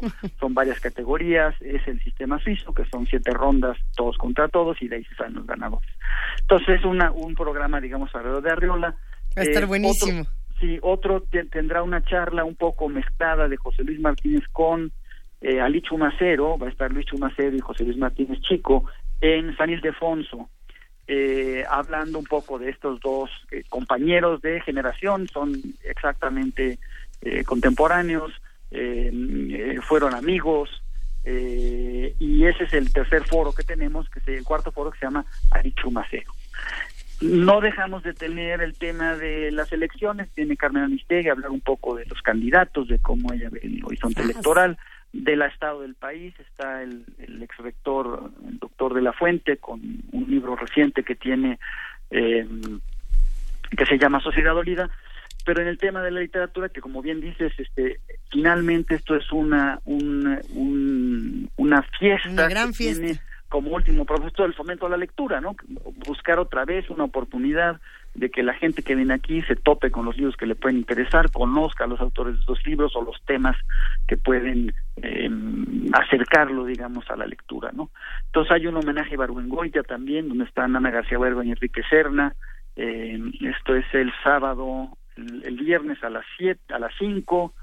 Eh, está David Huerta en dos actividades, una de ellas eh, diciendo que la, bueno, hablando sobre que la verdadera literatura es la poesía, muy, muy, tiene mucho que ver con, con David, pero también va a estar con Luisa Valenzuela, esta gran narradora argentina, eh, hablando de eh, Bajo el Volcán, de esta novela de Lowry. De Lowry, de Malcolm Y- Lowry. y- exacto. Y Luisa Valenzuela inaugura eh, con una charla, conferencia magistral la feria el viernes a las diez y cuarto, después de la ceremonia de inauguración, que será breve, hablando sobre el poder de la ficción. Hay Pues- una lectura. No, no, pero sí, sí, Joaquín. Bueno, no, es decir, los voy a abrumar un poco.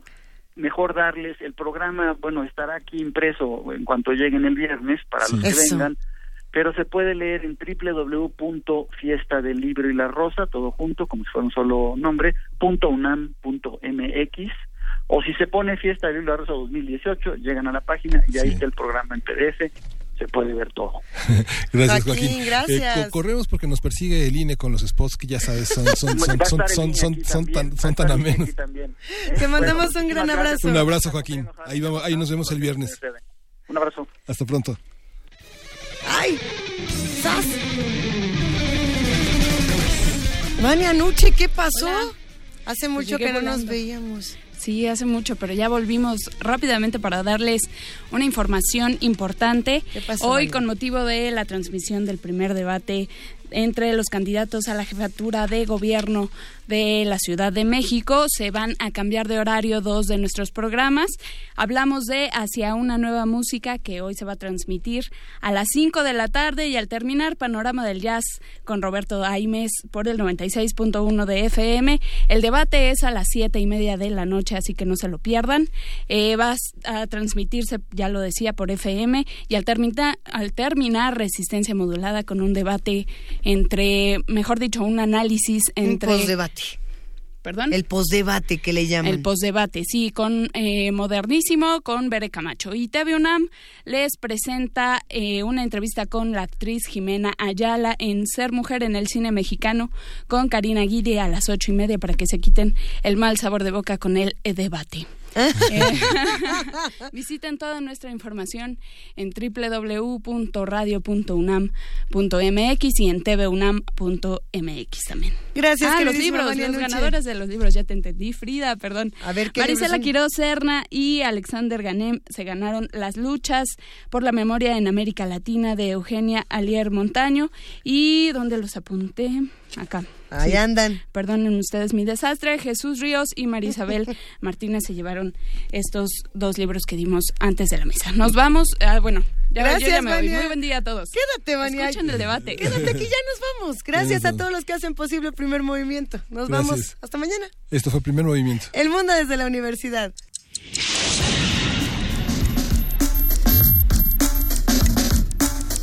Radio UNAM presentó Primer movimiento. El mundo desde la universidad.